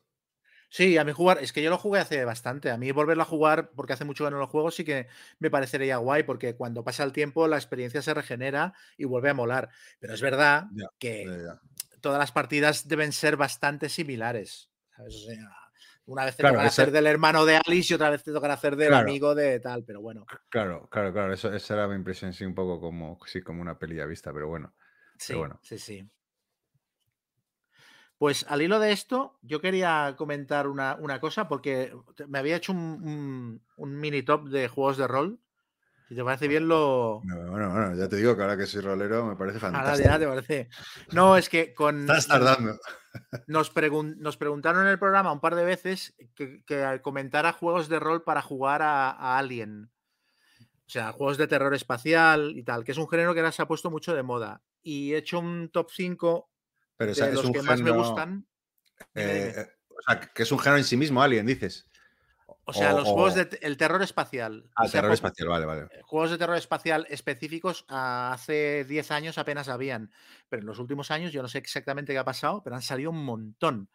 Y ahora mismo es un, es un, es un género muy, muy popular. Tampoco la gente lo juega, monta grandes campañas, porque es otro género que se empieza a repetir mucho cuando juegas muchas partidas seguidas, porque todos son naves abandonadas con una alienígena dentro, pero pero se ha hecho muy popular y hay muchos juegos ahora mismo. Entonces, pues eso, nos preguntaron que, eso, que cuál es, o sea, lo comentamos en, la sección de, los oyentes, pero yo improvisé una respuesta muy rápida y era por dar un poquito más de detalle. Entonces, por, pues si la gente, por si la gente se quiere mirar mis cinco juegos favoritos del tema, porque yo me compro muchos de este tipo, serían en el puesto número 5 diría uno que se llama Hostile, Hostile, escrito, que es un juego de la editorial Zocer, que básicamente lo que es es un retroclon de Traveler, que es el juego de rol de ciencia ficción más famoso. Pues hay una editorial que se dedica a hacer eh, juegos, mm, no tiene los derechos y entonces lo que hace es copiar el sistema de juego y hacer algo muy parecido y no le llama, no le llama Traveler. Le llama, de hecho, le llama sistema Cepheus. Y entonces tiene el sistema Cepheus, que es como un genérico de ciencia ficción, y luego tiene el Hostile, que es específicamente para jugar a Alien.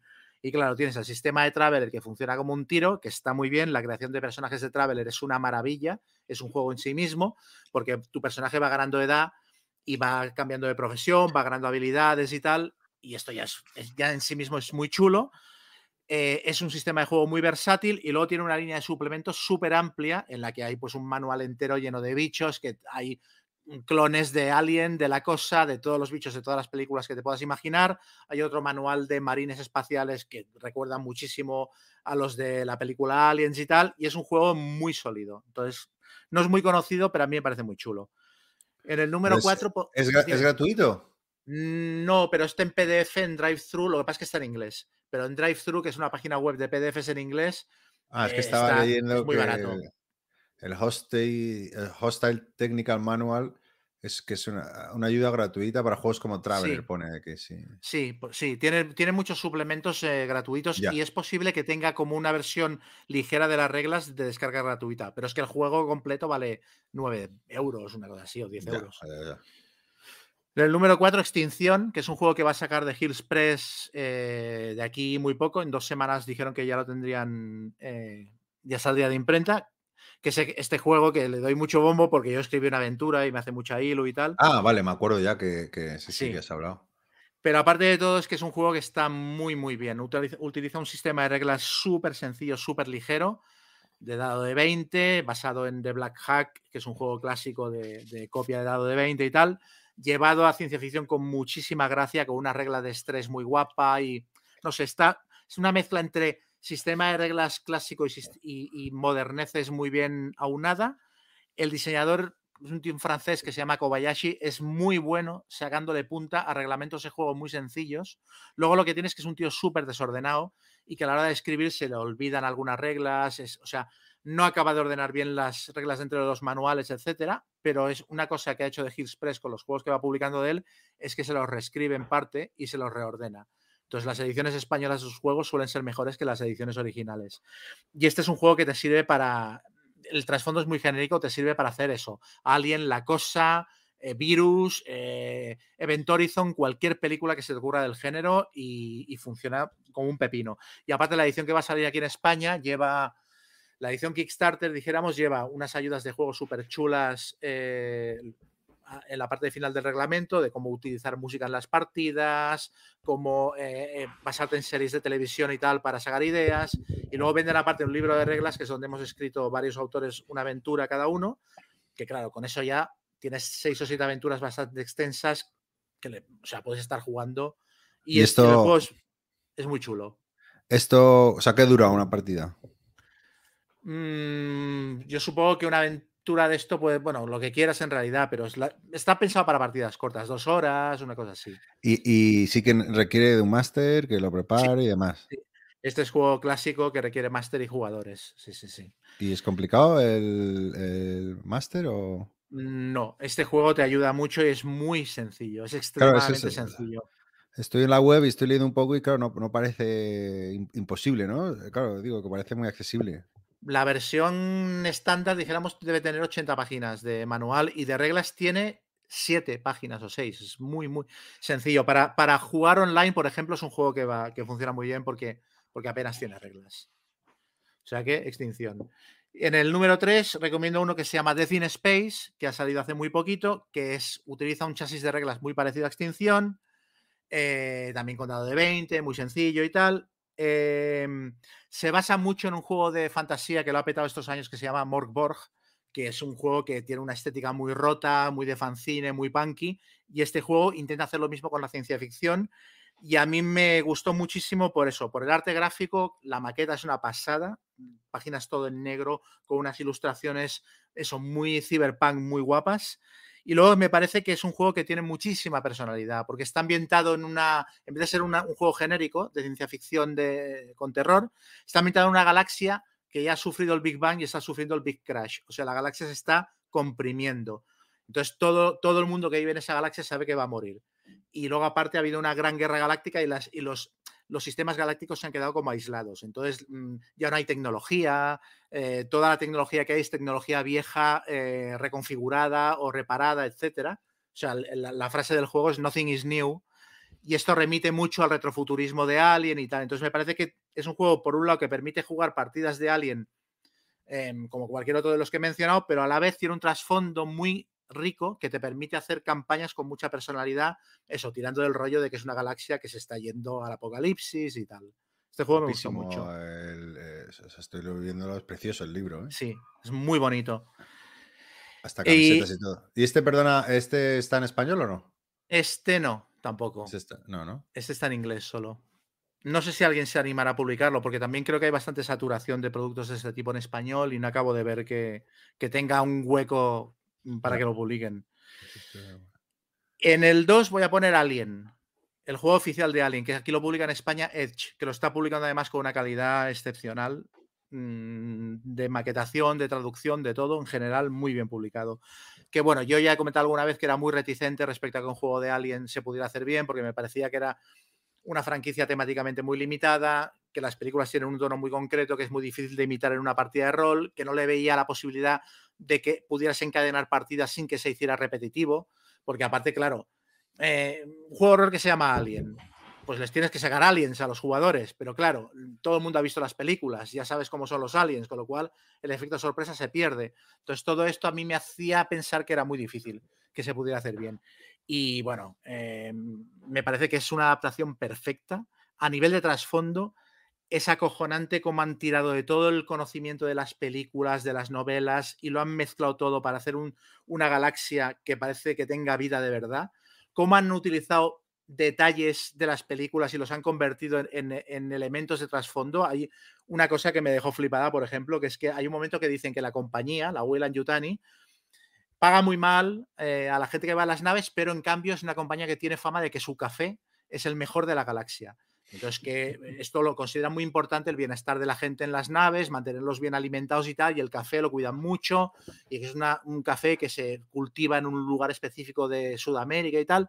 Bueno, pues todo este rollo, que es media página de trasfondo del juego, esto está sacado de una frase de la película Alien, que hay un momento que el mecánico de la nave, Parker, está dice, venga, nos ponemos, tenemos que poner a trabajar. Y el tío dice, déjame acabarme el café, que es lo único bueno que hay en esta nave. Esta es la única mención que hay al café en las películas de Alien. Y a partir de aquí los tíos han hecho todo un trabajo de trasfondo y tal. Y el juego es todo así, está súper currado. Las aventuras son geniales, todos los suplementos que están sacando son de una calidad excepcional y todo, a mí me han callado la boca, todo lo que tenía en contra de este juego me lo han, me lo han tumbado. O sea, tiene la mecánica de estrés, es posiblemente la mejor mecánica de estrés que yo he visto en un juego de rol. O sea, como los personajes van ganando puntos de estrés, con lo cual cada vez tiran más dados, con lo cual cada vez son más eficientes porque la adrenalina les hace ser mejores, pero luego cada vez que fallan una tirada es más catastrófico hasta que acaban muriendo. Esto les da a las partidas la métrica de una película de Alien y no sé, es un juego fantástico en general. Tiene, parece un juego de mesa también, o sea, que tiene tablero, ¿no? Tiene... Sí, está muy currado porque las aventuras llevan cartas para darles a los jugadores eh, con la personalidad de sus personajes y los objetivos que tienen que cumplir. Tiene un mapa estelar que es una pasada, tiene planos de las aventuras que le, para, que los personajes se orienten en qué lugar de la nave está cada uno, etcétera. eh, la presentación es, es tremenda. Entonces, sí, tiene, es verdad que tienen cajas mm, de aventura y de, y de, y de inicio y tal, con una presentación muy parecida a un juego de mesa, dados específicos, etcétera. No sé, es una, es una pasada ahí.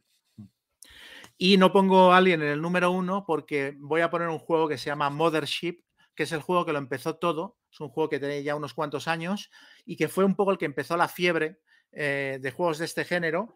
Eh, es un juego que a nivel de reglamento no inventa nada, un juego de porcentajes como la llamada de Tulu, muy sencillo, con una regla de estrés muy utilitaria, pero que tampoco es ninguna sorpresa. Pero es un juego que em, es súper valiente a la hora de abrir las puertas a, cualquier forma de presentar el género. Es un juego que tiene una línea de suplementos brutal, súper amplia, y luego hay un montón de editoriales que publican aventuras y suplementos para Mothership y hacen todo tipo de locuras. O sea, hay aventuras de Mothership basadas en la Divina Comedia, basadas en el videojuego Doom. Yo tengo una aventura que es básicamente la jungla de cristal en el espacio. Entonces es un juego que se atreve a hacer cualquier tipo de locura que quepa dentro del género. Entonces hay mucha gente que se compra aventuras de Mothership para arbitrarlas con, con Alien o con Death in Space o con cualquier otro, cualquier otro juego del género, porque es muy fácil de adaptar pero es un, es un juego que para mí es, es, pionero, incluso a nivel de maquetación y de look, también un juego muy punky, muy postmoderno, con muchas ilustraciones y muy poquito texto. Las aventuras, tiene aventuras que son trípticos de papel, porque realmente no hace falta más, y con eso tienes una aventura que te dura una tarde entera.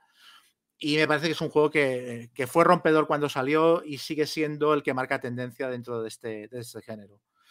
Entonces, eso, para el que quiera mm, interesarse por este tema, estos son cinco juegos que a mí me parecen excelentes.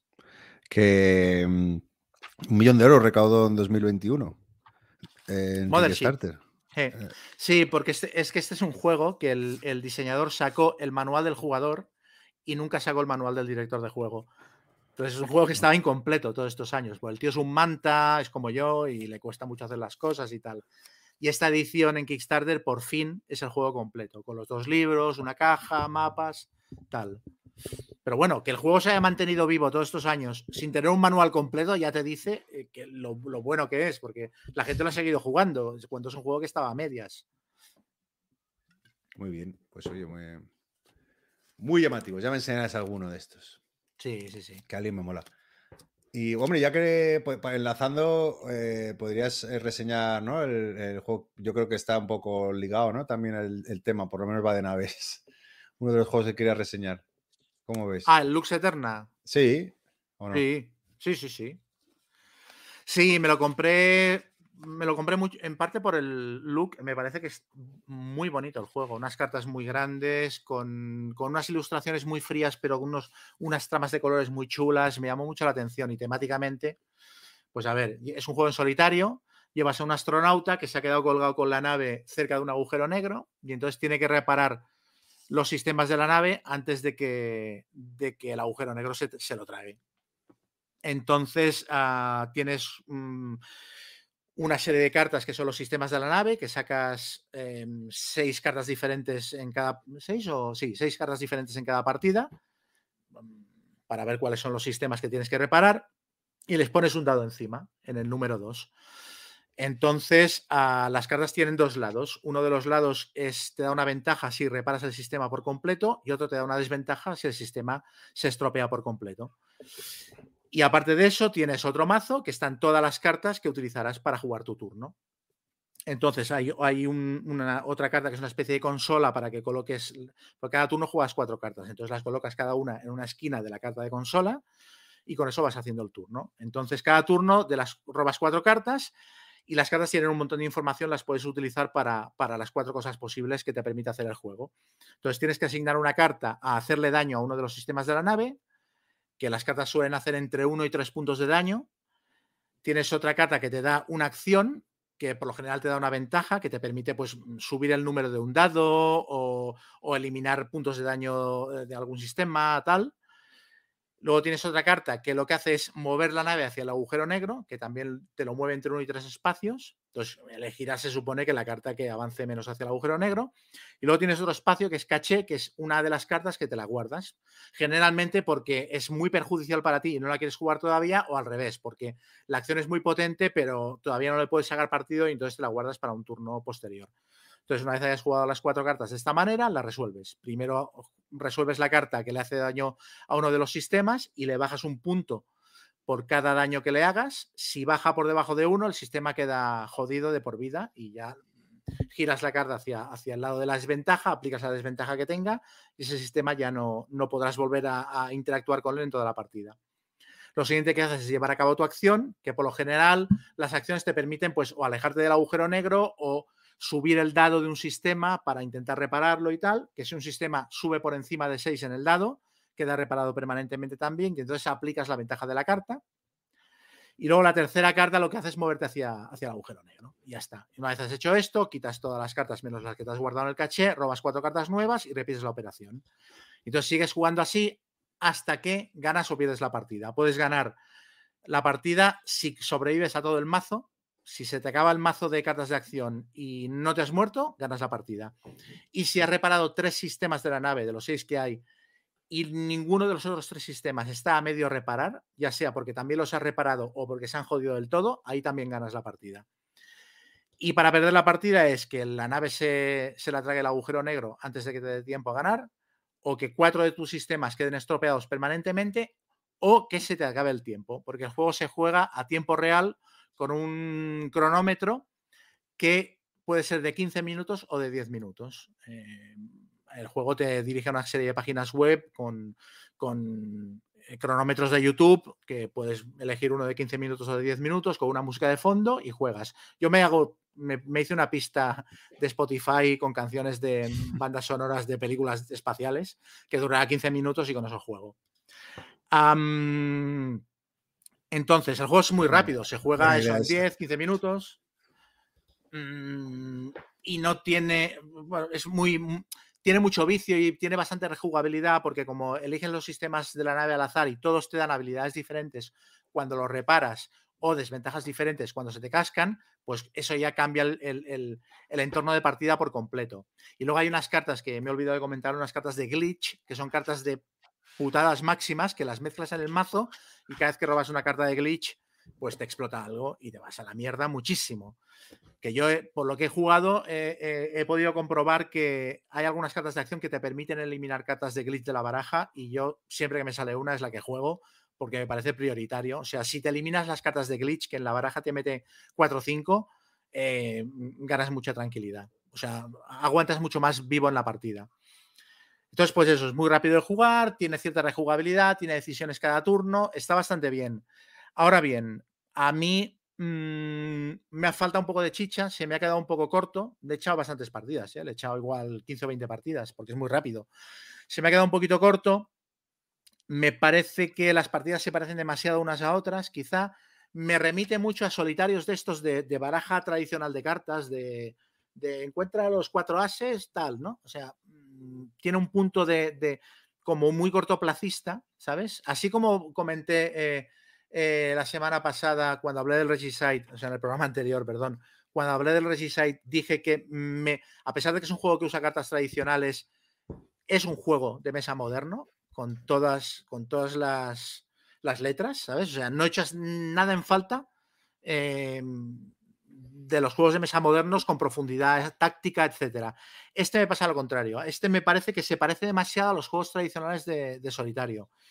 Y luego eh, el tema del, reloj, del cronómetro, me parece que es un postizo, sinceramente. O sea, a 15 minutos a mí no ha habido ninguna partida que se me acabara el tiempo. A 10 minutos vas un poco más presionado, pero si juegas rápido, a medida que llevas partidas, ya llega un momento que pam, pam, pam, pam, pam. O sea, los turnos son, van volados. Entonces, me parece que tiene ese factor como para generarte estrés que a mí no me acaba de funcionar. Entonces, me parece que es un juego curioso, que está bien, que si no tienes nada parecido en tu colección, vale, pero yo, yo creo que me lo voy a vender. Bienvenido al club, ya lo vendí. Pero sí, opino un poco igual. Eh, eh, es un juego entretenido. Yo creo que hasta dejé de jugar hasta con los 15 minutos, fíjate, tío. Era hasta que. O sea, un poco porque, me rayaba igual. A ver, es que los de tiempo real me dan un poco de. Me estresan demasiado. Pero sí, no recuerdo tampoco que ganara tanto como tú, ¿eh? Eso, eso yo creo que, he ganado igual un 40% de las partidas, o sea, 3 o 4 de cada 10, una cosa así. Pero tampoco he jugado tantas, claro. Pero bueno, es que, es que mm, tampoco tenía ninguna sensación de, en plan, qué bueno soy cuando ganaba, ¿sabes? O sea, porque hay veces que, o sea, las cartas de glitch, hay veces que te sale una carta y te mata directamente, y hay veces que sobrevives a 3 o 4 y no te pasa nada. O sea, en ese sentido hay mucho azar que no controlas. Ya. Eh, o sea, cuando reparas un sistema por encima de otro, o sea, mm, eh, generalmente te fijas en los que te van a dar una mejor habilidad cuando los repares, pero si, si hay dos o tres que, te parecen iguales, en realidad es una lotería. O sea, tú reparas un sistema, el gris en vez del naranja, y luego resulta que te, te puedes morir por culpa del, del naranja y el gris, pues no le pasa nada, ¿sabes? O sea, bueno, le pasa mucho, ¿no? A, los solitarios, ¿no? Como van con cartas y, bueno, o sea, que al final, pues tienen ese punto de azar, ¿no? Que no, o incontrolable, pero sí, pues, tienes que saber lo que, a lo que vas. Y mira que por duración y por despliegue está más cerca de los solitarios que a mí me gustan, que son juegos rápidos, que sean muy rejugables, de dejarlos montados y hacer partidas cuando pasas por delante de la mesa. Ese es mucho más mi rollo que, por ejemplo, un, un Pavlov's House que dura tres horas y pico una partida y es más... O sea, me animo más a jugar juegos solitarios así como este. Pero, el Pavlov dura hora larga, no dura más. Hostia, a mí me ha durado... Yo, yo le eché 4 o 5 y se me iba a las dos horas y algo, ¿eh? ¿Serio? Sí. Bueno, dos, sí, eh, una hora poco, no, tienes razón, no, 90 largos. Sí, sí. O sea, bueno, sí, que no es lo mismo que media hora, 20 minutos, es verdad. Pero, por ejemplo, el, Freeman's Farm, que son 40 minutos por partida y tal, o el, o el, el Tiny Epic Dungeons, que en solitario es una horita como mucho, a mí esa duración me parece ideal para un solitario. Me parece perfecta. Sí, yo por encima de eso me da más pereza. Igual, 30 a una hora o te tiene que gustar mucho el tema para dedicarle ahí, pero sí, sí. Mm. Nada, pues eh, bueno, yo juego a, Quería reseñar también otro jueguito que es el Von Manstein Triumph. No sé si te suena, tú sabes, eh, más que Oka que ha sacado esta editorial NAC Bueno, que han anunciado, yo qué sé, 15, 20 juegos, una salvajada de juegos. Pues mira, este es, este es el que más me interesaba de todos los que han anunciado y ya lo van a sacar en breves. Eh, no sé si ya me. Entonces, bueno, me mandaron una, una, copia de estas de preproducción, ¿no? Y la verdad que, mm, que muy bien, porque era casi, casi. Va a ser casi la copia que va a salir a tiendas, que va a salir ya. Y bueno, el, juego es un, un, juego de Paco Ronco, eh, un diseñador español. Eh, está inspirado mecánicamente en el Santa Cruz, que ya, ya he hablado en algún. Santa Cruz es un wargame pequeñito de 45 minutos, español también, que me parece una chulada de bloques, eh, gestión de cartas y de bloques que, y que, además creo que es un juego que, claro, que, en su día, bueno, tampoco llama mucha atención y con el paso de los años, como los buenos vinos, ha ido dejando pozo y cada persona que lo probaba le, le, iba conquistando. Pues bueno, este juego se basa en Santa Cruz y bueno, cuenta un poco lo que sería el asalto final a Sebastopol, ¿no? del onceavo ejército al mando de von Manstein en, 1942, ¿no? En el verano de 1942. Es un juego para dos jugadores, uno lleva a los rusos, otro el alemán, y bueno, el objetivo un poco es controlar puntos específicos ¿no? del mapa y, tener más puntos al final de la partida. Y como he dicho, eh, es un juego también de bloques, muy sencillito, cada unidad tiene sus puntos de fuerza de combate, máximo de cuatro, y bueno, según vaya teniendo impactos, pues vas moviendo el bloque y reduciendo su fuerza, ¿no? Eh, la, mecánica principal, eh, la, gestión de mano de cartas, ¿no? Y la, secuencia de juego, la verdad que, es muy sencilla, pues eh, empieza el jugador del eje y bueno, tú en tu turno puedes jugar tantas cartas como quieras. Y a, la vez el ruso en algún momento, o, cuando está jugando el ruso o el alemán, pues puede jugar cartas de reacción. Y, bueno, casi seguro que, que, desde el primer turno haya combates que se resuelven y luego pues pasa el turno al ruso y así sucesivamente, ¿vale? Eh, y las cartas que hacen, pues, pues, yo que sé, hay, hay, de varios tipos. Hay cartas de asalto, que yo creo que es la, más común y que es la que sirve para atacar al rival, ¿no? Es la que te permite mover eh, de uno a tres bloques de, una localización a todas las unidades de una misma división, aunque estén en diferentes localizaciones.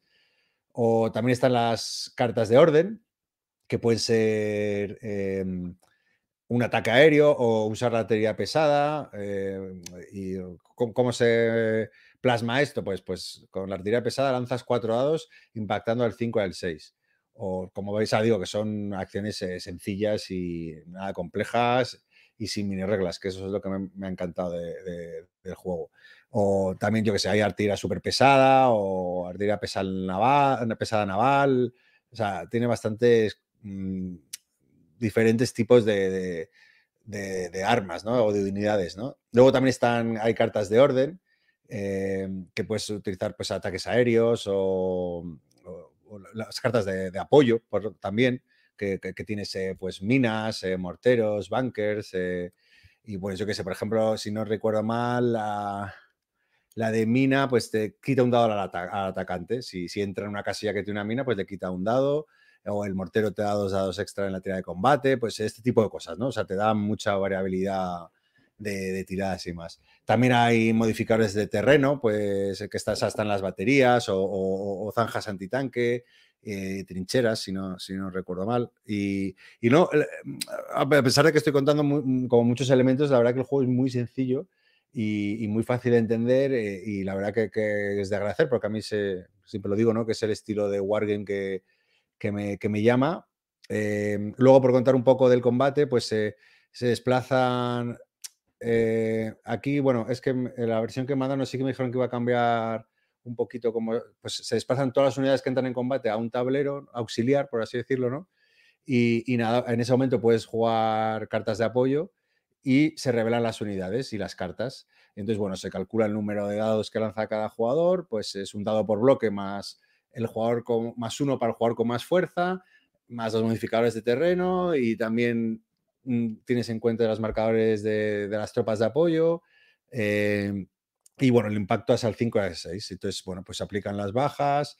La primera se asigna a la, unidad con más fuerza y, luego el resto ya pues tú decides cómo lo, cómo lo divides y el perdedor pues se, retira. Eh, ¿Qué no me ha gustado? Pues em, a diferencia de Santa Cruz, que es en el que yo me baso, ¿no? un poco bueno, no me baso, pero es un poco el, juego del que bebe y que me gustó mucho y que tiene una dirección muy contenida de 45 minutos y chimpún. Este es, este, ah, bueno, no he avisado, esto no es unas primeras impresiones porque solo he jugado una partida. No me dio tiempo más porque tenía que mandar el juego a, otro lado y entonces no, no, lo he podido disfrutar como, como debía, pero bueno, para hacerse una idea, espero que valga. Y sí que es verdad que esa primera partida también, al ser una primera partida, se me fue a las tres horas. Y bueno, me lo pasé muy bien, eh, no se me hizo largo y... pero bueno, lo, digo porque, si la segunda o la tercera, también si son presión tres horas, eh, es más difícil que en mi caso vea mesa porque siempre me, decanto por algo más, corto. Pero bueno, eso es así el único, mm, bueno, es que no es ni defecto, eso yo qué sé, para gustos colores, ¿no? ¿Y qué me ha gustado? Bueno, pues eh, lo que decía, ¿no? Que se sirve de, o se inspira en la mecánica de Santa Cruz pero le mete, le mete más capas de dificultad, ¿no? Eh, y con la cualidad de que sigue siendo un juego accesible, o sea, que no es un juego abrumador ni, nada por el estilo. Si, no me acuerdo, pero serán 20 páginas de reglas y la verdad que está bien explicado y con ejemplos, que eso mola.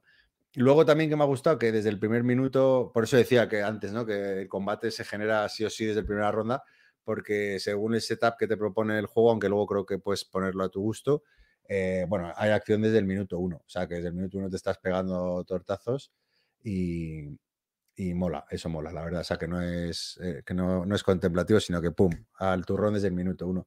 Luego también, pues bueno, que hay mucha variedad de unidades, de, como he comentado, cañones, antitanques, blindados y, mola, porque al final, ¿no? Pues eh, tú vas gestionando tus unidades como quieras y te da, bueno, eso, rejugabilidad y supongo que no lo he jugado más partidas, pues te dará más, más variabilidad ¿no? en cuanto a la estrategia y demás. Luego la gestión de cartas eh, pues es está muy bien, ¿no? porque al final eh, también tienes que conseguir eh, tener las cartas que necesitas en el momento que realmente las necesitas, ¿no? Entonces, pues esa gestión siempre, siempre mola, ¿no? Em, también eso, claro, cuanto más lo juegues, yo creo que podrás controlar más esa gestión, ¿no? Pero bueno, y luego, bueno, lo que decía, que más? La, regla está muy bien, notas del autor, explicando decisiones de diseño, que eso siempre mola. Y, poco más. La producción, la verdad, esta que es una copia de producción, era guapísima. Un poco me recordaba el, brillo de la caja, estas que tienen las de GMT, o sea, que es como de muy buena calidad. No, sé exactamente cómo se llama ese, ese brillito que, ¿sabes lo que te digo, no? Estas de GMT que son como todas tienen como un brillito especial o son más gruesas. Y la verdad que, bueno, muy, muy bien, un wargame divertido, accesible y con una producción bastante chula y, no sé, la verdad que lo recomiendo mucho. Así con una partida me, ha dejado muy buen, muy buen pozo. A ver qué tal funciona. Porque estos de Nax se han metido ahí. Este juego no ha salido aún, ¿no? No, va a salir ya. O sea, están rulando una, copia de. Para, que la gente hable de él. Y, pero está, me, contaron que. Bueno, que yo creo que va a salir ahora, a finales de mayo. Esta semana o la siguiente. A lo mejor se les ha retrasado un poco. Es que lo estaba buscando en, todo lado, en todos lados, lo encontraba en precompra. Precompra, ¿no? Sí, pues a, día de hoy no ha salido todavía, pero vamos, que tiene que estar ahí. Lo que he flipado es que en, en Geek tiene una puntuación de 9 me parece muy exagerado. Y entrado, tiene 17 ratings y tiene 1, 2, 3, 4, 5, 5 dieces, de, pero todos son de la misma fecha, son de, de noviembre del 2020, que creo que estaban, por lo que leo, es cuando estaban haciendo playtesting, probando los primeros prototipos y tal. O sea que no sé si es muy fiable esto.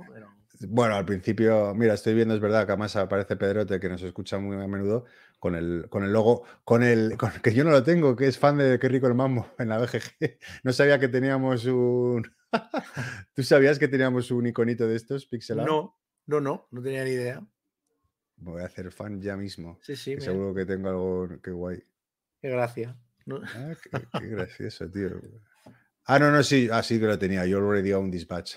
que no me entero nada. Bueno, o sea pues que bien, bueno, bien. Sí, sí, sí, bien, bien, bien. Y ya te digo que además que, que está muy currado ¿eh? la producción y todo, y, yo creo que, que, va a ser un éxito, la verdad, porque o sea, yo creo que va a ser de los, bueno, no sé en el resto, pero a mí ya te digo, es el que más me atraía por, por tema, sobre todo eso, al saber que está basado. Y bueno, la verdad es que, madre mía, es que tienen, claro, el Almoravi también, que acaba de salir en GMT en inglés, que no sé cuándo saldrá en español. La carga de los tres reyes, que también han hablado, pero creo que ese es más, más denso, más largo y un montón más. el otro lado de la colina, estoy viendo. Tacmento, que es un juego más, más cortito. Desert Struggle. La verdad que menuda apuesta, ¿eh? Sí, sí. Bueno, mola. Sí, sí, sí. La verdad es que está muy bien. Ya digo, yo ya lo dije en su día. A mí lo de que les llamen War Games, pues bueno, me parece un reclamo que me da igual. Pero la verdad es que el cataloguito que están montando es chulo. Pues nada, que les vaya bien, va si sacan más. Y así mm. podemos comentar que eso. La verdad que, al final sí que sí que es cierto que, ha habido un, aumento de afición en cuanto a los wargames en los últimos años brutal, ¿no? Eh, sí. O por lo menos muy fiel o muy. que se mueve mucho y demás. Y mucho wargame de estos, no sé si de iniciación, pero muy rápidos, bueno, ¿sabes? Fáciles de jugar, pocas páginas de reglas, fáciles de sacar a mesa. Esos, esos, esos son los que me, gustan. Sí. Y aparte con, presentaciones de juegos premium, por así decirlo, porque Wargames en bolsita con 10 fichas. eso, y, tío, eso es un mata aficiones. Eso es, un mata, eso es un mata aficiones, tío, terrible. Lo entiendo, ¿eh? Porque yo qué sé, gente que no sé que se complica, pero da mucho bajón, ¿no? Sí, es que todo cuando te hablaban de un wargame de, iniciación hace eso, hace 10 años o así, y, enseñabas lo que había, era, era como no sé, como jugar en, una división inferior y decir, bueno, tienes que pasar por esto para poder jugar a los buenos. Y ahora hay muchos wargames de iniciación con unas presentaciones cojonudas, con mucha profundidad estratégica, que te permiten quedarte ahí si quieres. No tienes por qué. O sea, es, una categoría muy digna de juegos en, las, en la que moverse, los wargames sencillos y rápidos. Ya. bueno, pues eso era el Von Manstein Triumph. Muy bien. Pues reseño el otro que tenía. Venga, sí, sí. Y, mira, al final ya vamos a eh, hora y 40 con la reseña de nos ponemos a dos horas, comentarios. Perfecto. Como siempre. Pues a ver, voy a hablar, mira, voy a hacer, hoy es un mini especial de juegos de tiempo real porque este también lo es. Ah, hay un juego que tiene ya algunos años que se llama Fuse, de 2015, que era un juego que las partidas duraban 10 minutos y que iba de, desmontar una bomba. A tiempo real, ¿no? A tiempo real, los jugadores eran artificieros y hay que desmontar una bomba y tal. Pues este del que voy a hablar se llama Flatline, Flatline y es como una secuela de ese juego. O sea, está ambientado ah, en el mismo mundo, por así decirlo, y es un juego más complejo, más, más largo y, con más decisiones o con más profundidad de decisiones. Eh, de hecho, es raro que no hayan hecho alguna, algún tipo de regla puente entre los dos juegos, porque el Flatline está ambientado en una nave espacial, que se supone que estás en una guerra galáctica y alguien se ha colado en tu nave y ha puesto una bomba. Y eh, eso era Fuse. Y Flatline eh, explica lo que pasa después de que la bomba explote. O sea, llevas, eres el, llevas el hospital o la enfermería de una nave espacial en medio de una batalla galáctica y tienes que ir atendiendo a los enfermos o a, los heridos que van llegando. Tienes que irlos tratando. Entonces, los jugadores son los médicos de la nave y tienen que ir tratando a los, a los heridos. Eh, entonces, es un juego de tirar dados. Eh, cada jugador tiene un juego de 6, 7 dados con, con, símbolos locos, dados de 6 caras.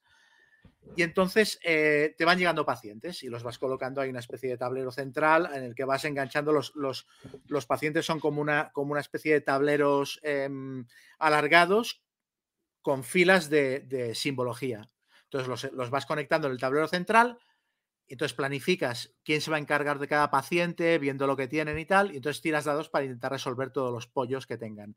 Que básicamente son hileras de símbolos que tienes que replicar con los dados. Entonces, una vez se ha planificado el turno, se pone el reloj en marcha, que es un minuto, y todo el mundo tira sus dados y los intenta colocar en las hileras de pacientes para irlos tratando. Eh, una vez todos, todos los símbolos que tiene un paciente en su, en su tablerito estén cubiertos con dados, ese paciente está curado. Ah, entonces, básicamente tienes que curar a 6, 7, 8 pacientes, dependiendo, el número varía según el número de jugadores y la dificultad que le quieras dar. Eh, pero esto no es tan sencillo como, como parece. Para empezar, porque cada hilera eh, mm, de, símbolos que tenga un paciente la tienes que cubrir por completo en ese minuto. O sea, si se quedan dados por poner, si queda algún símbolo al descubierto, esa hilera se vuelve a vaciar y se considera que no la, que no la has resuelto y te queda pendiente para el siguiente turno. Eso en primer lugar. En segundo lugar, hay hileras que te aplican restricciones en plan, en esta hilera solo puede poner dados un jugador, o tienen que poner dados más de un jugador, o hay varios símbolos en los cuales solo puede poner dados un jugador y otros símbolos en los cuales solo puede poner dados otro. Entonces eso ya te va limitando. Luego, que en las tiradas mm, seguramente no te saldrán los símbolos que, mm, que tú necesites. Para eso hay una, hay una regla compensatoria que es que cualquier jugador puede descartar un dado para que cualquier jugador repita su tirada, repita los dados que no le interesen. Pero hay unos espacios limitados para hacer repeticiones de tiradas. Entonces, si están todos cubiertos, ya no puedes repetir más veces. Entonces, hay que coordinarse con los demás en plan, cuidado, antes de repetir dados, decidlo en voz alta porque a lo mejor yo lo necesito en lugar del otro y tal, ¿no? Luego, hay cartas mm, de, dificultades adicionales que son peligros o averías que van surgiendo en la nave que también te piden símbolos de dados. Y si no los cubres, te generan averías en la nave que te putean de cara a, turnos posteriores y luego también las, averías se van acumulando y si tienes un número de averías concreto, la nave explota y, pierdes la partida. Y luego aparte tienes un número de turnos limitado. Cada turno sacas un cubito eh, que el, número mm, de, cubitos que tienes disponibles también varía dependiendo del número de jugadores y la dificultad que le quieras poner. Em, entonces sacas un cubito ah, que te dice cuántas cartas de avería y de dificultades te van a salir cada turno y cuando todos los cubitos que sacas, que sacas uno por turno, se han acabado, también la partida la pierdes a menos que hayas resuelto ya todo, o sea, que hayas salvado a todos los pacientes. Entonces, claro, esto genera un estrés tremendo Ah, y lo que más me gusta del juego es que creo que combina mejor que otros juegos como Kitchen Rush o, Rush MD, etcétera, combina mejor el tiempo real con la parte de planificación. O sea, aquí la parte de tiempo real es un minuto solamente. Y después de ese minuto planificas todo el rato que quieras y, tienes bastantes posibilidades de planificación. En plan, ¿quién se va a encargar de las averías? ¿Quién se va a encargar de este paciente? ¿Quién se va a encargar de este otro? ¿Quién va a ceder rerolls? Luego, claro, luego se pone en marcha el tiempo en el minuto de tiempo real y todo esto se va a la mierda a los 10 segundos y eh, se genera el caos habitual, ¿no? Pero la fase de planificación es muy interesante porque ahí puedes tomar muchas decisiones y repartir los roles de manera muy clara porque el juego es muy básico en realidad.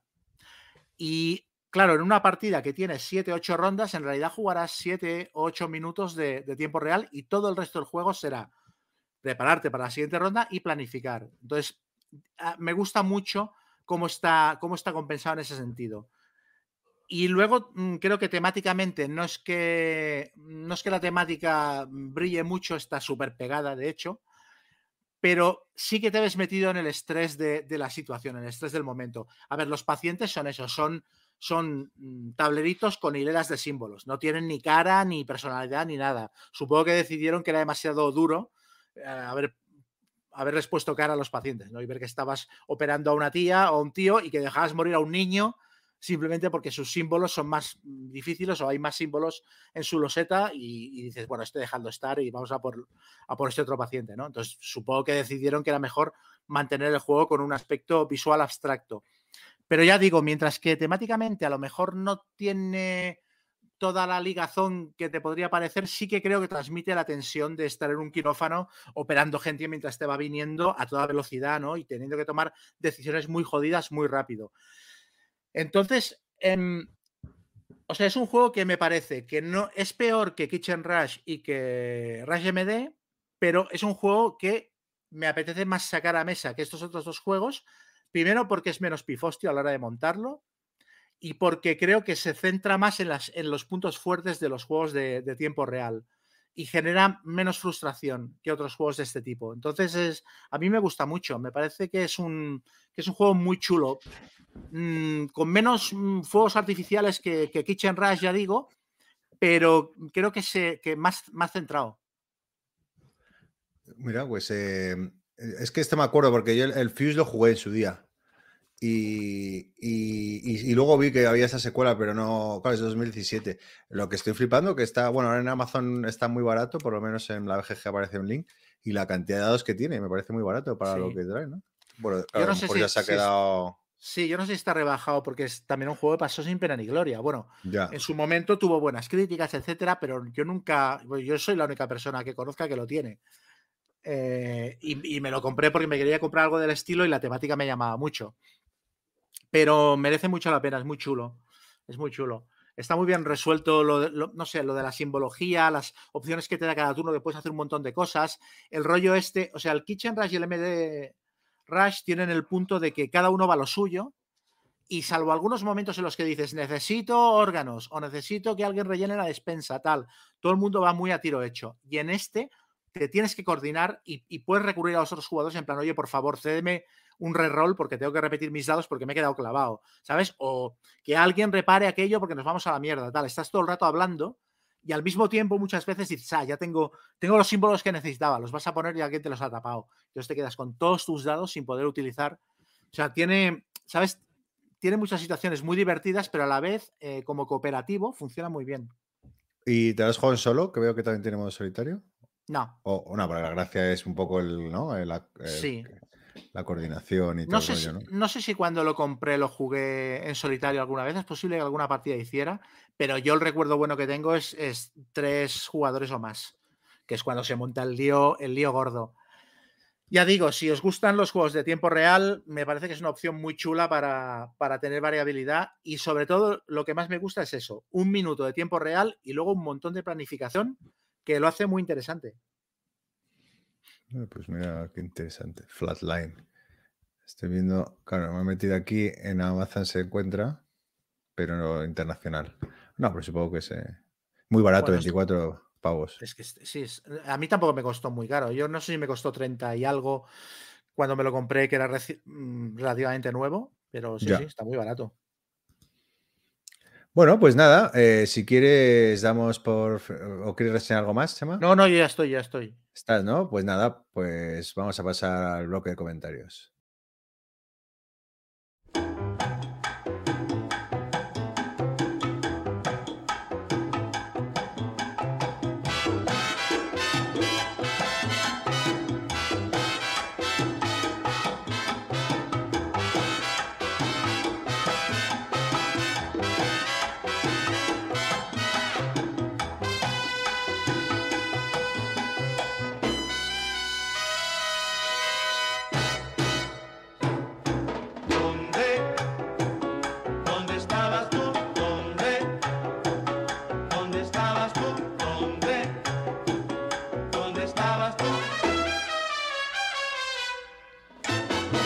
Estabas, José Inés, que ayer fui a buscarte. Y nada, empezamos con uh, Alex de Mi Juego, Mis Reglas en Instagram, que le gustó mucho la sección de mecánicas temáticas. Y bueno, eh, escribe ahí en iBox, por si alguien lo quiere leer, no lo voy a leer porque es muy largo, pero bueno, él describe lo que para él es una mecánica muy temática del Fujikoro, que no sé si lo has probado, Chema. Mm, no, creo que no. Pues ahí yo tampoco, pero vamos, lo describe ahí con... Bueno, ya eh, leyéndole, que os animo a, leerlo, pues me han entrado ganas a mí, porque además de temática de samurái, eso yo creo, según lo leí, lo miré y anda, pues no, no, tenía en el radar ese, el juego, no lo he probado. Y bueno, parece interesante. Nada, luego. Ah, no, no, no, me suena. No me suena, Fujikoro, no. Estaba mirando, creía que lo confundía con otro, no, no. Y nada, luego Oscar Recio, eh, un clásico oyente, dice: Chema, te tienes que preparar, tienes que prepararles una partida de Six Missing, a ver si se atreve. con una propuesta, narrativa tan sencilla y chula. O sea, que a Oscar también me parece que, le ha molado. Ya, ya llego tarde. ya, ya estoy, ya estoy en el ajo. A partir de hoy ya no me meteré más con Chema. Eh, eh, luego aquí hay un, anónimo que dice que no me ha echado de menos. Anónimo. y otro le dice: ¿No has señalado los cubitos de fondo? sí quise escuchar. Luego otro anónimo. Ah, bueno, Calvo, eh, que, del que mencioné antes. bueno, que coincide con Guille en el Kingdom Master, que de las situaciones hilarantes que, son tan graciosos como una sala de puntos, ¿no? Que solo jugó una de la campaña y que fue más penuria que disfrute. Y que, y bueno, dice que, sí que es un juego que te curte y que luego lo puedes jugar, eh, puedes jugar tranquilamente un Tainted Grail sin lloriquear. Y sí. A ver, hay un punto que a mí también me pasa con el Robinson Crusoe, que es un juego que me gusta mucho, pero que hay escenarios que estás sufriendo como un cabrón todo el rato, ¿sabes? Que si el fuego, que si la, la choza, que si no hay comida. O sea, pues Kingdom Death Monster es esto también, en, mucho, en muchos casos. Mm. Luego comenta Calvo que, que, curioso, ¿no? Como un mismo sistema, ¿no? El del Command and Colors, con mínimos cambios genera eh, tantas diferencias. Y la verdad que, la verdad que sí, yo tengo el memoir, tengo, eh, he tenido, he tenido varios, eh, de, bueno, de, este autor, o con los Command and Colors, o sea, me refiero al sistema, ¿no? Un poco que es, marca la casa y que se parecen todos, pero claro, sí es verdad que todos al final te dan la sensación de, ser diferentes juegos. A ti que también te encantan los Command Colors, ¿no? Sí, sí, sí. Ya, ya, lo hemos comentado alguna vez, que mm. aparte les ves que les ves las diferencias. O sea, en el, en el Memoir 44 es muy importante la cobertura, en otros es importante la maniobra, depende de cuál sea la ambientación. Entonces es muy importante el movimiento, en los que hay mucha caballería y tal. O sea, todos a todos los tienes que jugar ligeramente diferente. Sí, el, estoy recordando ahora también el de la Primera Guerra Mundial también, con las trincheras y todo, que era completamente diferente. Ese sí que me sorprendió, pero con la misma mecánica. Luego Pablo Opazo, eh, eh, también, que, qué relajado se escuchaba sin el látigo Gonzalo. Yo hoy estoy tenso, ¿eh? Yo estoy. Has vuelto a la tensión. Estoy con el jefe, estoy tenso. bueno, y luego que se alegra de, la campaña del Resist. Y, luego, bueno, ah, comenta que la mecánica del Pandemic para generar explosiones epidémicas que le parece muy temática, que es cierto. Mm. ¿no? Que la verdad que, en ese sentido sí que refleja muy bien, además ahora que lo tenemos tan fresco. Sí, lo de las, lo de las explosiones en cadena, ¿no? Que se van. Sí, sí, claro, claro, y vas pum, pum, pum, y, y es que es así. Sí, sí. Luego Lox 013, mm, que del Mancala recomienda mucho el Crusaders, They Will Be Done, y, de crear tu parque, el Steam Park y el reciente Wisland. Y, nada, un saludo. Y, mira, de estos que comentaba, el Steam Park me, parece guay. Es de esos juegos que también tuve que vendí y luego dices, ay, para.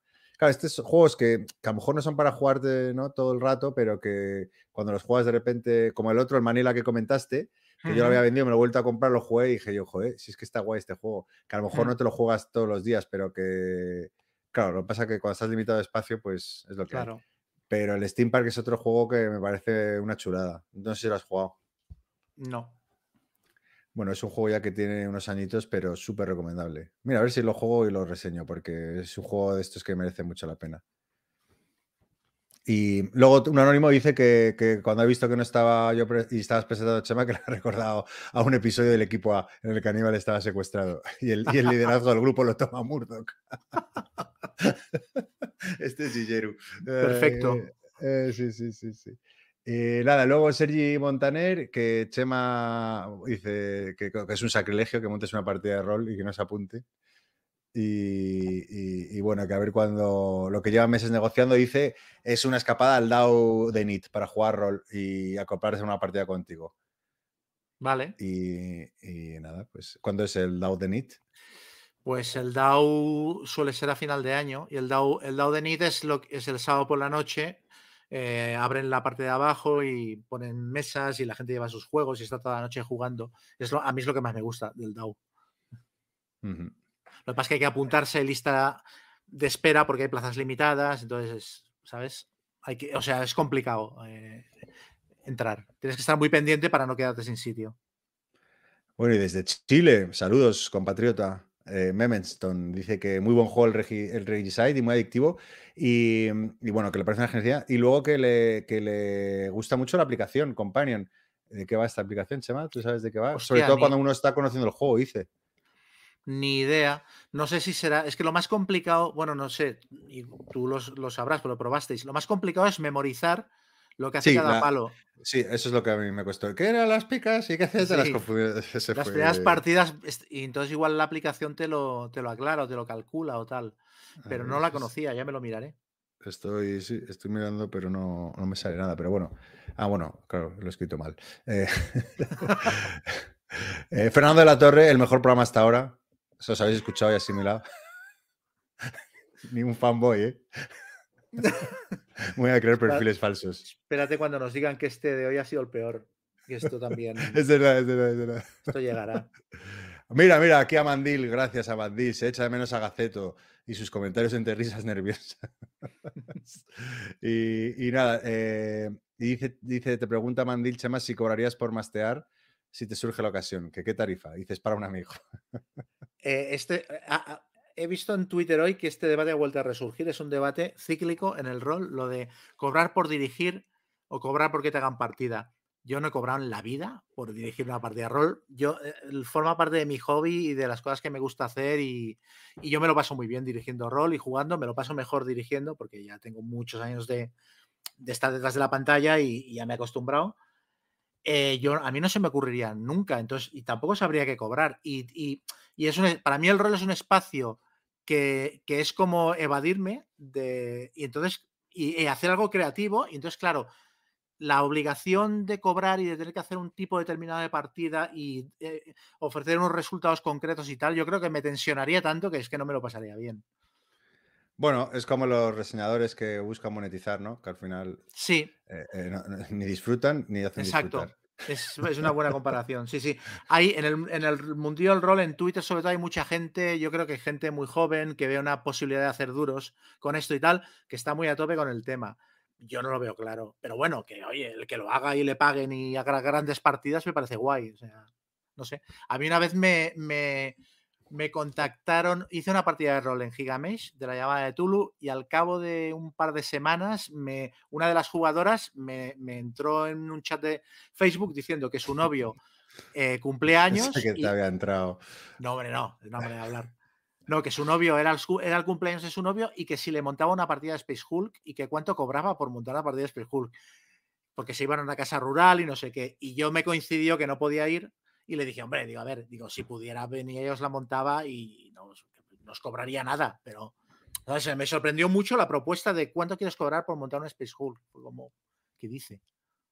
Pero esta, esta es. Ah, bueno, pero Space Hulk tampoco es un. ¿No? O sea, un error a lo mejor lo puedo entender porque sí que. No entiendo que sí que necesitas un poco de chispa o de. O de, estudio, ¿no? O sea, que no es. Eh, una regla así ya, ¿no? Que las partidas de Space Hulk que yo monto son para 12 personas, ¿eh? O sea.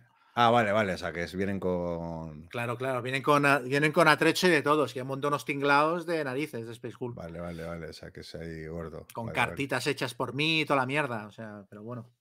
O sea que vas a empezar a cobrar, básicamente. Oye, si veo que hay demanda, yo. Why not?